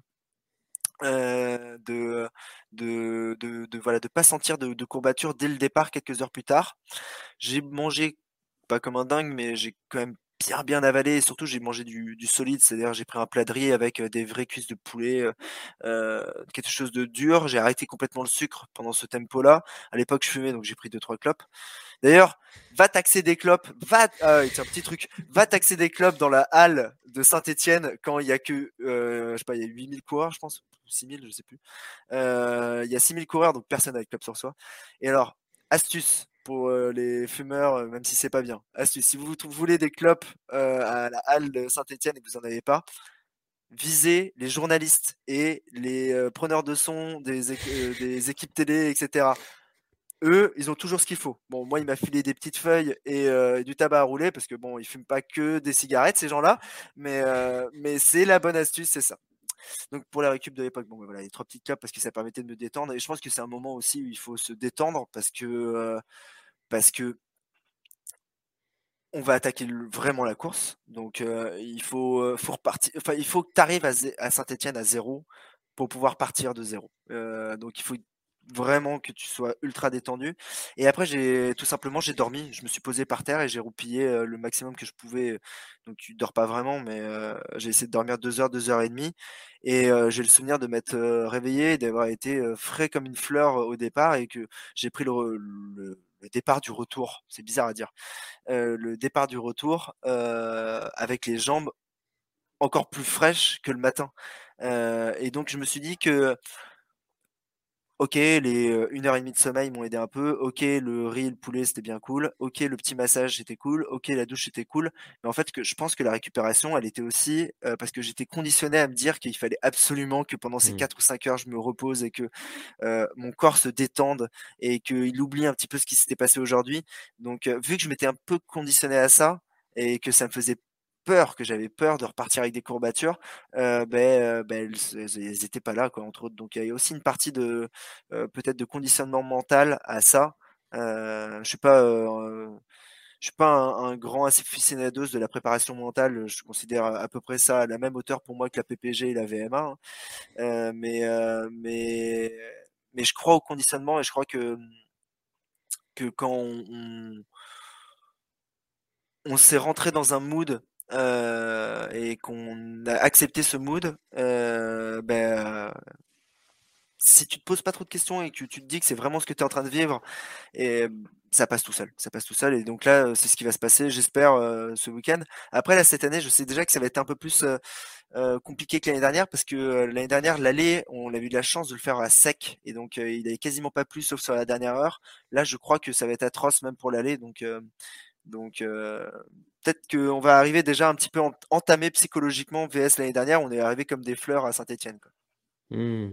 Alors pour rebondir sur ce que tu disais sur le conditionnement mental, on l'a tous, tous déjà vécu ça, d'être complètement cuit sur les derniers kilomètres, alors que euh, si la course avait fait 10, 15, 20 bornes de plus, eh ben, finalement on aurait été cuit sur les 5 derniers kilomètres aussi. Euh, mais du coup, je suis totalement aligné avec ça. Et, euh, et effectivement, quand tu sais que tu vas repartir, bah, ton corps, il ne doit pas se mettre en, en repos euh, totalement. Et il doit se passer un truc, alors je ne l'explique pas, mais mais, euh, mais il doit se passer un truc. Et euh, pour rebondir aussi sur le côté météo, je crois qu'ils ont même parlé de neige. Sur, euh, Ouais, mais à la limite, moi je préfère la neige à de la pluie. Euh, et euh, ce qui m'énerve, c'est que je sais très bien que ce sera pas que de la neige. Enfin, ça serait que de la neige. Il y aurait euh, 5 cm au sol et il y a 3 flocons qui tombent dessus. Bon, il fait froid, de toute façon, il fera toujours froid. Ça va. L'année dernière, ce qu'on a pris au retour, Oh, j'aurais préféré de la neige. hein. Des murs de pluie, là, comme, euh, bah, comme chez vous. Là. Euh, Non, comme sur l'en- non, on mais comme sur l'endurance ça. comme sur l'endurance trail des corsaires, euh, je l'ai vécu, le mur de pluie. Ah oui, ça, oui, Bon, ça. après, il a fait beau. Mais, euh, mais, euh, mais on a pris des murs de pluie tout le long. Et, euh, et franchement, waouh, ça a bien rincé, quoi. Et donc, euh, sur la Saint-Élion, moi, je préfère quand il y a de la neige ou du verglas que, que quand c'est de la flotte. Ou là, encore pire, je pense que ça va être un mélange flotte et neige Hmm. qui peut faire un, un petit truc pas terrible au niveau du sol et au niveau de, de ce qu'on va avoir sous les semelles. Donc, euh, je pense que ça va être une édition compliquée. Après, heureusement. je vais pas faire la Saint-Élion pour le faire en short et en t-shirt manche courte quoi les mecs. Euh, je veux, moi je veux avoir, je vais être obligé à mettre mon collant. C'est le seul moment de l'année où je le mets sur une course. D'habitude il est dans le sac parce que c'est le matos obligatoire, mais là je suis content, je peux l'utiliser. Euh, je vais pouvoir sortir les speed cross que je sors jamais. D'ailleurs je, je suis en train de les faire. C'est trop drôle. Je suis, je suis chez moi. en speed cross parce que elles sont neuves, j'ai pas encore commandé, j'ai pas couru avec et je veux pas courir avec dans le bois de Vincennes parce que je vais les, je vais les tuer et je vais me tuer avec. Donc je suis content de, pouvoir sortir des chaussures un peu particulières. Je suis content, je vais mettre des gants, on va avoir froid, on va pas être bien. T'as les gens qui vont se plaindre de partout, ça va être fabuleux. Les, deux heures d'attente avec la Lyon-Saint-Élion, on va pas les avoir, mais ceux qui attendent pour prendre le départ de Saint-Élion, qui Mm. attendent une heure et demie ou deux heures là, dans le froid, sous la pluie, etc., et qui râlent, mais ça, c'est des grands moments, quoi. C'est, t'as l'impression d'être dans le métro alors que tu prends le départ d'un trail. C'est, c'est, en vrai, c'est pas bien, hein, mais c'est, je trouve ça fantastique. C'est, c'est- c'est- je trouve ça fantastique. C'est, il y, a que là-dedans où t'as des gens qui peuvent s'infliger ça et, et payer pour ça et, et être content en plus, être content de râler. Et Donc, revenir. euh, et revenir, et revenir, parce qu'il y a toujours autant de monde sur cette course, et il y aura toujours autant de monde. Donc euh, non, moi, moi, elle me plaît cette course, et puis, euh, et puis voilà, savoir que ça va être difficile, ça va être plus cool. Je sais déjà, tu vois, que tout le monde me dit, ouais, tu vas remettre le titre et tout en jeu. Non, non, le mec, là, le, titre, il est déjà, il est loin de moi. Quand j'ai vu dans la start list qu'il y avait Grégoire Körmer et Arthur Joyeux-Bouillon qui étaient là, j'ai fait, ok, bon, ok, hop, tenez les mecs. Ça là, hop là, ça là, je vous le donne, c'est pour vous. Moi, je l'aurais pas cette année. Euh, et justement, je trouve ça bien. Euh, je trouve ça bien aussi pour la course parce que c'est la- ça va être la deuxième édition. Et ça serait dommage pour eux que ça soit moi qui gagne deux fois, je pense aussi. Parce que sinon, ça serait comme. euh, ça serait l'image de la course qui est gagnée par le Parisien. Enfin voilà, c'est pas une vraie course quoi, si c'est si c'est ce mec-là qui la gagne. Donc j'aimerais bien que ça soit Arthur, Grégoire ou quelqu'un d'autre qui la gagne de manière à ce que voilà, ça, montre que cette course peut être gagnée par des très grands élites et coureurs d'ailleurs. Ça fera du bien à la course. Et puis et puis moi, j'en ai déjà assez fait les cinq derniers mois. J'ai eu j'ai fait j'ai fait trois victoires cette année. Genre c'est impensable moi ce que je pensais jamais pouvoir gagner des ultras et cette année j'en gagne trois donc enfin deux courses moyennes longues de 80 bornes et un ultra. C'est bon quoi. J'ai fait des podiums dans tous les sens. La diagonale, faire un top 20, c'est vachement bien. Euh, j'ai déjà donné quoi. Là, c'est un peu mon, c'est un peu mon tour de stade pour fêter la fin d'année. C'est un peu ma kermesse de fin d'année. Cette euh, Lyon-Saint-Élion, c'est, c'est du plaisir. C'est un dernier week-end euh, avant de pas raccrocher les crampons parce que parce que je vais courir. Moi, je vais continuer à courir au quotidien.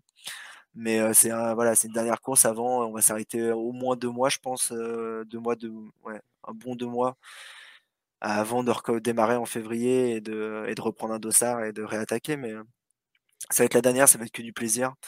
Je sais déjà qu'il va y avoir plein de gens, ça va être cool, on va pouvoir discuter. Donc, mentalité. Le reste, c'est secondaire. Ouais, le reste c'est secondaire quoi. Et il faut, faut pas non plus foutre la pression sur le classement, c'est pas très grave. Bah écoute, euh, en tout cas, je te souhaite une très très bonne course parce que ça, euh, j'irai un jour, mais euh, bon, comme tu l'as ah, tu l'as jamais faite? Non, non, j'étais, j'aurais pu cette année et, j'ai décidé pour les biens familiaux de, de, dire non. donc, donc j'ai eu du mental pour, pour dire non parce que c'était un peu dur. J'ai encore dit non lundi, là, tu vois. Et si tu l'as jamais faite, je te conseille de pas la faire toute seule. Dans ce cas-là, fais-la avec des potes. parce que bah, euh, C'était en relais que c'était prévu, là. Euh, lundi, on m'a proposé Ah non, non, en relais En relais, ouais. Ah, moi, j'allais dire de faire la version 78 euh, là, ou 75 en solo, mais avec un groupe de potes. Parce que, parce que moi, je l'ai vécu, cette course, je l'ai vécu déjà deux fois dans le platon. Je pense que cette course, j'ai fait. mais c'est les premières courses que je faisais. J'ai dû faire, je, je sais pas, 3 millième à la première fois, 1500e la deuxième, donc j'étais vraiment dans le peloton. Et il y a une ambiance dans le peloton, genre c'est génial. Comme c'est euh, bon, euh, t'as les mecs qui râlent, comme je disais tout à l'heure, mais même ça, je trouve que ça a du bon quoi. Mais t'as les mecs qui font des blagues, t'as les mecs déguisés, t'as les gens qui se cherchent, t'as as tout le temps un mec qui est là à crier Bernard, Roger, Roger.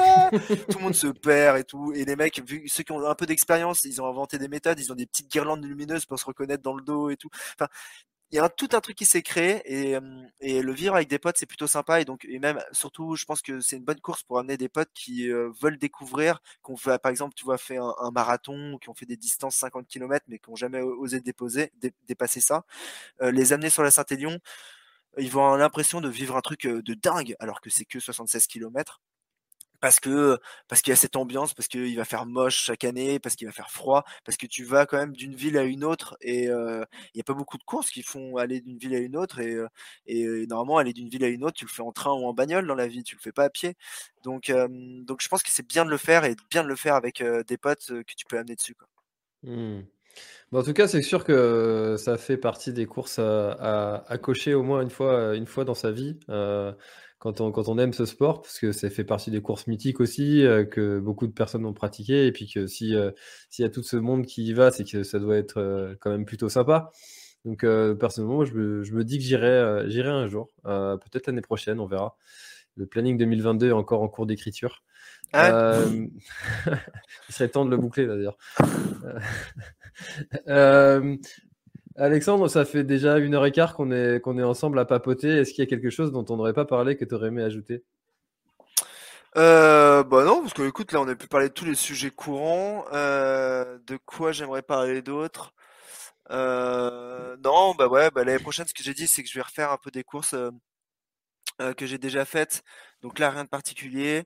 Que j'ai toujours ce truc de, de Montmartre à garder en tête, l'UTMM, là où ça me ça, m'énerve de pas pouvoir le réorganiser chaque année parce que euh, parce qu'il y a ce problème juridique qui fait que je peux pas organiser un off sans en gros euh, risquer la prison euh, s'il y a un accident. Donc il y a ce truc là en, ce moment qui me trotte un peu dans la tête, ça m'énerve de de pas avancer sur ce sujet. Il faudrait que je prenne le temps d'avancer. Et il y a plein plein de gens qui me demandent si ça va revenir et et donc je m'excuse un peu là-dessus parce que c'est vrai que là je me bouge pas trop popotin et que je me fais un peu plaisir sur les courses à côté et je pense pas trop à l'orga là-dessus. Donc faudrait que j'avance pour garder ce petit truc qui avait un peu étonné le monde de l'ultra, bah, pour le garder en vie. Donc je l'ai pas abandonné, je le garde. ça va revenir. Faut, faut juste que je trouve un peu de temps et que j'aille toquer à la, bonne porte à la préfecture de police, que je trouve des, des, politiques véreux à corrompre, que je trouve, que je trouve voilà ce qu'il faut pour que pour qu'ils me l'autorisent. et ce, ce, ce, cette dinguerie de faire 10 000 mètres de dénivelé dans Paris, genre il, il, faut que ça, il faut que ça continue à exister. Donc, donc non, ouais, on va, on va peut-être essayer de profiter des, des, deux mois qui viennent un petit peu avec moins de courses pour essayer d'avancer sur les sujets de fond comme ça, pour essayer de réfléchir un petit peu à Twitch et me rapprocher de gens pour qu'ils m'expliquent un petit peu comment marche la plateforme, techniquement parlant, comment je pourrais faire pour streamer. Essayer d'avancer voilà, sur tout ce qui est l'extérieur de la course, sans me mettre à faire ce que je déteste, sans me mettre à faire l'influenceur, Instagrammeur, à faire des codes promo, sans vendre mes fesses pour des marques, sans, euh, sans faire tout ça, essayer d'avancer sur des projets un peu concrets euh, et sans embêter les gens en mettant de la pub euh, pour les marques qui me sponsorisent partout. et pas celle-ci. Dommage parce qu'il y a eu du budget. ah mais par contre, ils sponsorisent plus dans le sport, il y a la loi E20, putain. et donc voilà, je vais, je vais essayer d'avancer sur les sujets de fond. Euh, pendant les 2-3 mois qui viennent. Euh, peut-être que ça va pas euh, tout de suite éclore, mais, mais c'est l'idée, c'est l'idée, c'est de continuer à, à, rester à mon niveau sportif et de bosser un petit peu sur les trucs extra sportifs et commencer à faire des trucs un petit peu sérieux à côté. Sérieux, mais toujours sans se prendre au sérieux. Cool. Et eh ben écoute, en tout cas, ça, ça, donne des beaux projets pour, pour l'avenir et, et 2022 risque d'être une année encore un peu riche pour toi, j'imagine, et avec tous ces projets qui vont venir. Euh, alors, vous êtes nombreux à dire euh, je viens d'arriver, je viens d'arriver dans l'espace euh, commentaire. Donc, si vous n'avez pas pu. Écouter eh bien, bienvenue, on va recommencer parce que j'ai que ça à foutre ce soir. Non, je déconne. En plus, je dois aller manger avec ma mère. Et là, je vois qu'il est 21h50. 21h50. j'habite, j'habite à 150 mètres de chez mes parents. Ah. Donc, je lui avais dit, je lui ai dit max 22h. Mais donc, pour vous, nous n'allons pas recommencer. Pour vous, François va faire quelque chose d'énorme. François, François il va faire un truc énorme. François, en fait, il va juste cliquer sur enregistré et ça va la publier automatiquement sur YouTube. Euh, je pense que sur la chaîne La Planète Trail, elle sera publiée peut-être pas tout de suite parce qu'ils doivent encoder la vidéo. Allez, je dirais. Il est bon, il est bon. si ça va bien, ils vont mettre une demi-heure. Si ça va pas bien, ça arrivera demain. Et donc, vous pourrez profiter demain de ça. Et potentiellement, je pense que tu vas aussi le mettre en podcast. Donc, vous pourrez l'avoir sur votre téléphone pendant votre sortie, pas très longue parce que c'est que 1h20. Et en 1h20, on fait pas beaucoup de kilomètres. Euh... Donc voilà, donc non, ouais, pour C'est quoi le nom? C'est quoi le nom? Vas-y, dis le nom. La planète trail. Ah, et, le podcast. Euh, le podcast, c'est Café Trailer, je pense. L'instant outdoor. Ah ouais, non, c'est l'instant outdoor, mais non, c'est vrai que ça, a changé. Putain, je suis con. Je suis con, en plus je l'ai réenregistré, je me suis réabonné. Euh, c'est l'instant outdoor, donc c'est plus du tout Café Trailer. Euh, si vous voulez écouter celui de l'année dernière, par contre, parce que l'année dernière je racontais des trucs totalement différents. Je disais vraiment, non, en plus je me suis réécouté il y a pas longtemps euh, quand tu m'as dit qu'on allait réenregistrer, et, et je vois que ça va. J'ai pas trop évolué en un an, je reste à peu près sur le même état d'esprit. Euh, donc ouais, pour ceux qui viennent d'arriver, vous pouvez le retrouver partout en ligne. mais euh, mais tu as encore quelques minutes, donc pour ceux qui viennent d'arriver, est-ce que tu vois des questions qui passent dans le chat? Ouais. Parce que je vois pas le chat. Euh, tiens. Euh, On va essayer de prendre à la volée. Je croyais que je te l'avais mis. Non, je le vois pas, je le vois pas. allez, parce que tu les aimes. Tu viens courir quand? Dans le Finistère, Alexandre, on a de la bonne bière locale à te faire goûter. Alors pour la bière locale, je sais, parce que parce que bah, même à Paris, hein, vous l'exportez partout. Hein, c'est comme vos drapeaux, on en trouve un peu, petit peu partout de la bière. tu viens courir dans le Finistère quand? Est-ce que le Morbihan, c'est le Finistère? Non, bah non. Non, non ça marche pas. C'est comme si tu disais est-ce que Paris, c'est Quimper? Non, Ça n'a rien à voir. Euh, est-ce que. Il euh, y a quoi, y a quoi euh, comme course dans le Finistère? Il y a Guerre les Dents Non Oui. Il y a Guerre les Dents? Non. non. Non, elle est où? C'est dans les Côtes d'Armor. Oh putain, je suis mauvais en géographie. Il y a quoi dans le Finistère Mais moi, je t'ai dit oui, alors c'est pas terrible non plus. Et dans, dans, le Finistère, des ultras, il y en a, il y en a pas beaucoup. Il y a l'Ultra Trail des Monts d'Arrêt euh, qui, qui, qui, a, qui, a, un an d'existence, qui fait c'est un 80 en plein cœur de Bretagne. Tu as, euh, tu as, tu as sinon le Challenge Waste Trail Tour, qui, où il y a pas mal de, de courses euh, qui sont en Bretagne, donc avec le Trail du bout du monde notamment. Moi, il y avait un truc la mer Rack. qui me donnait envie, mais c'était juste parce que je trouvais que sur les cartes c'était joli à faire comme une trace. c'était de partir, bah, tu, tu, prends un peu voilà, la, la, la Bretagne, on va dire comme ça. Ouais. Attends, c'est le mauvais côté. Ouais, Tu pars, ouais. tu pars de, tu pars de là, tu, tu pars de, en gros de la, de la Manche et tu vas chercher, tu fais un tout droit, tu fais un mer tout mer. Je sais qu'il y a des mecs qui le font à vélo Mm. euh, et euh, moi ça, ça pourrait me chauffer de le faire, euh, de le faire en courant. J'ai vu tous les mecs qui ont fait les GR34. D'ailleurs, j'ai rencontré euh, bah, le recordman dans le sas, dans le sas élite de la diagonale, il était là. Ah, Ah oui, Jérémy Dedoué qui a fait le GR34 euh, en Merci. 27 jours. Et donc ça, je me... j'ai pas 27 jours quoi, clairement. Euh, donc euh, donc euh, donc là, il y a le mer to mer qui me chauffe un peu. Euh, dans les courses qui me course, je veux dire plus généralement en Bretagne, qui me chauffe en Bretagne. Euh, le- L'endurance trail des Corsaires, je vais le refaire là sur leur version un peu plus longue qu'ils sont en train de construire.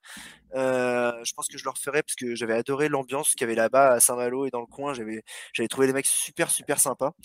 Euh, je pense que Guerre-les-Dents, je vais le faire aussi une année, euh, mais je pense que je le calerai avec un voyage avec, avec des potes ou avec ma copine.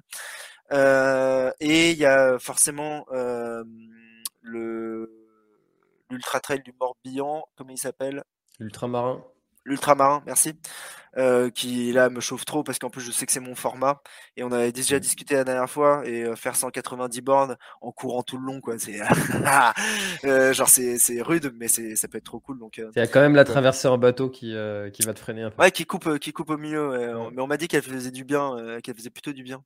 Donc, euh, donc Ça ça, dépend. Il y, a- y des gens qui aiment pas parce que ça casse un peu et puis tu prends euh, des fois un peu de un peu de- d'eau de mer et ça te refroidit euh, d'un coup. Il y, en a qui aiment pas trop.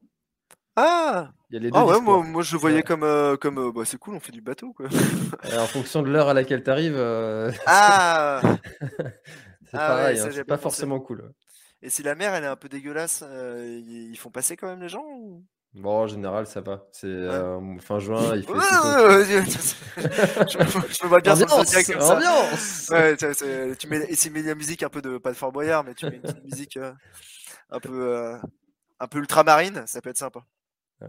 Donc ouais, non, la Bretagne, ça me chauffe parce que j'aime bien le décor et j'aime bien les gens, donc, donc je vais y retourner. Les endroits où je sais que je dois encore aller, dans les Pyrénées, parce que les Pyrénées, j'ai jamais fait vraiment, il faut que j'aille les faire.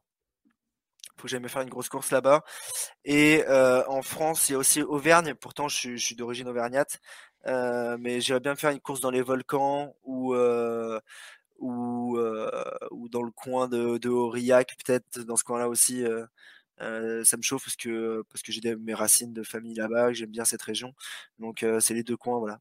Auvergne, Bretagne, Pyrénées, euh, c'est des coins qu'il va falloir euh, aller visiter dans les années à venir, euh, sans objectif de course particulier, mais y aller et faire une course parce que on se déplace pas sans faire deux courses. Ah bah oui, en tant qu'à faire. Mais c'est vrai qu'on on a envie de voyager, on a envie d'aller découvrir des pays, mais euh, la France regorge de très très belles terres et on a cette chance qu'on mesure euh, que trop peu, je pense, C'est clair. d'avoir cette belle terre. Euh, T'en veux une autre? Ouais, vas-y, t'as encore 4 minutes. Allez. Euh, bon voilà, déjà c'est pour savoir si qu'est-ce que tu fous ici alors qu'il y a PSG. euh, Putain, eh, mais eh, ça, tu sais, en fait, Molina, Monsieur Molina. en fait, quand, quand il m'a filé la date, il n'y avait pas encore les dates euh, de Ligue des Champions. J'avais pas vu qu'il y avait le match du PSG ce soir-là. Et donc, je me suis dit, je m'en suis rendu compte il y a deux semaines. Et je me suis dit, le, le mec, son concept, c'est de faire des, les podcasts le mercredi, enfin les émissions en live le mercredi. Je vais pas lui dire, bon, écoute, mec, écoute, il y a le Paris Saint-Germain qui se joue.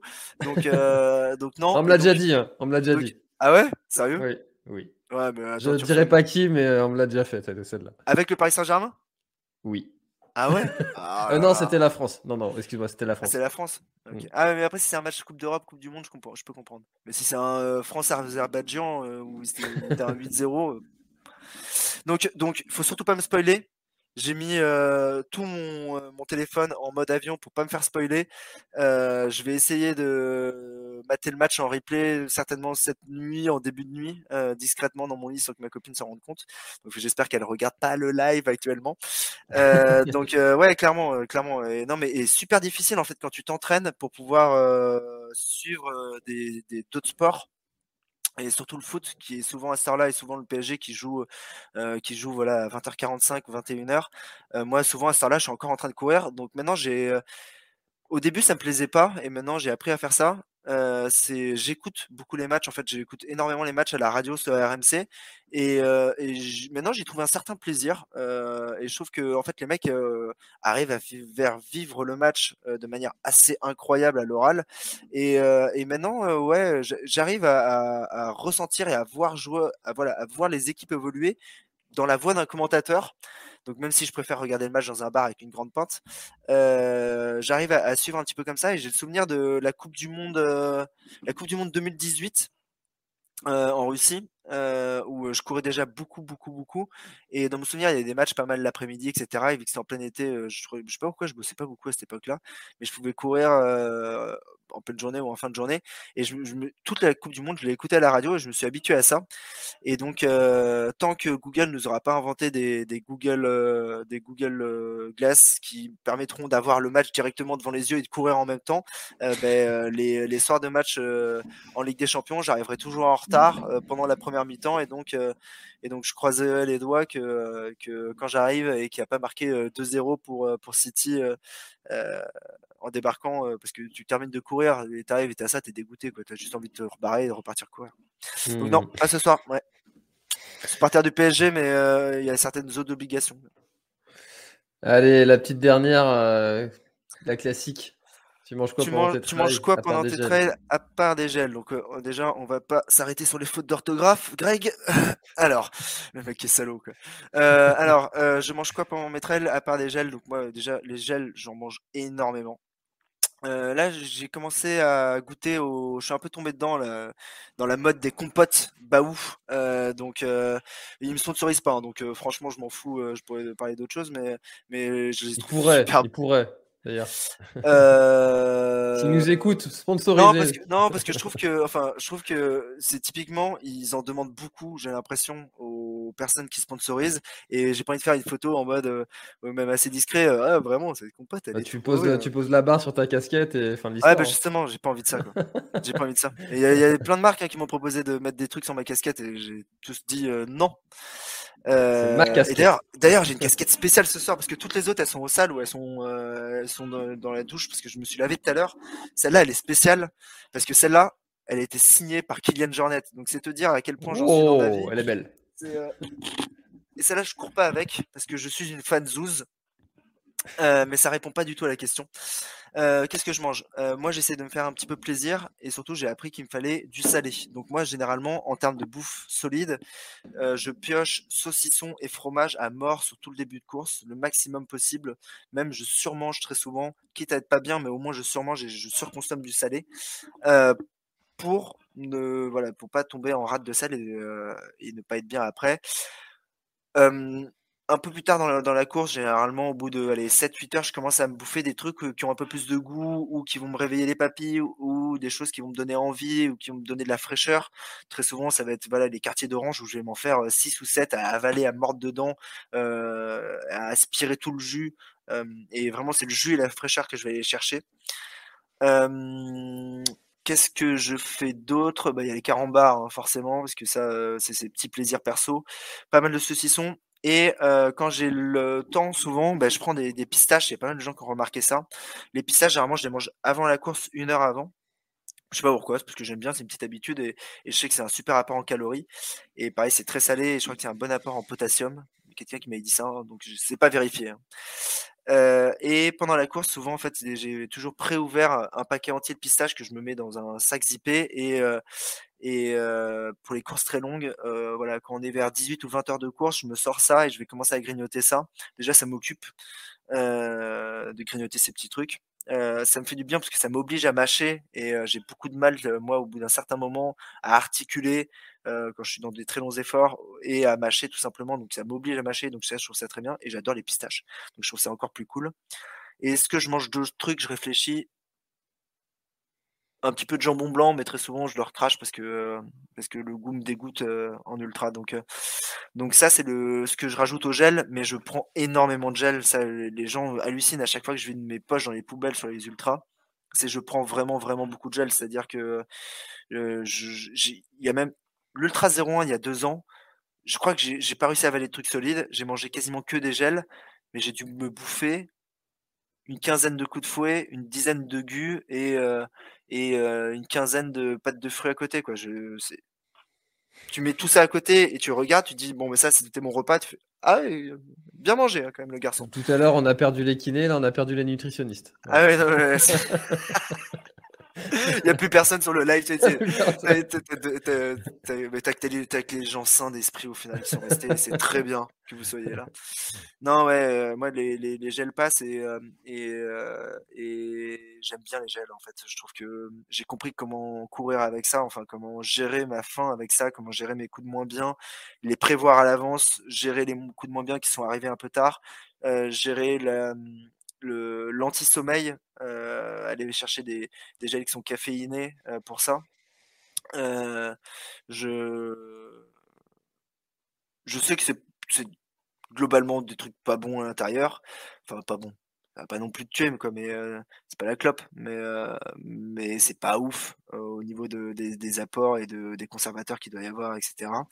Mais, euh, mais ça marche bien. Donc, Tant que tu les prends pas au petit-déj tous les jours, ça va. Ouais, non, ça va. Mais c'est, drôle que tu dises ça parce qu'ils sont rangés dans, dans mon étagère où bah, il y a les, les brioches, les trucs, et juste à droite, t'as les trucs, les compotes, les gels, les pâtes de fruits, les, les machins. Et c'est un peu triste. C'est un peu triste, cette commande de, de petit-déj. Il faut pas se tromper. Il faut, pas, faut être bien réveillé, en fait. Allez, dernière question, et celle-là, c'est la traditionnelle pour clôturer euh, les émissions. C'est qu'est-ce qu'on peut te souhaiter pour euh, l'année 2022 euh, pour l'année 2022, bah, qu'elle soit aussi bien que 2021, mais sur toute l'année. C'est-à-dire qu'on n'est pas que de juin à décembre pour avoir le droit de courir et pouvoir courir. C'était que voilà, si on peut éviter tout ce qui est confinement, etc. Franchement, ça serait cool. donc ouais, qu'on nous permette un petit peu de budget, que de, de bouger, et justement, ça me parlait de, de rebondir et d'avoir du budget parce que, parce que ben là, j'en suis là en fait dans ma life maintenant. J'en suis à pas avoir assez de budget pour pouvoir réaliser les rêves que je veux faire. Donc, euh, donc essayer de, euh, de, choper une augmentation auprès de, de, mon employeur, essayer de gratter un peu d'argent auprès de mon sponsor. J'ai commencé déjà à m'en parler euh, auprès de Salomon et ils m'ont demandé de déposer un dossier. Donc, on va voir s'ils si, peuvent m'aider un petit peu pour me financer pour certaines courses et voir voilà si je peux gratter un peu d'argent par-ci par-là. Euh, parce que ça, je, voilà, je, trouve ça trop con. Et même, en fait, ça m'énerve tellement de me dire que je vais pas pouvoir faire des trucs à cause du fric que je me dis que je vais peut-être me prendre un, tout petit boulot à côté, euh, genre le soir, je vais pas faire euh, livreur des livres à pied, quoi. Le, seul mec qui vous livre en courant.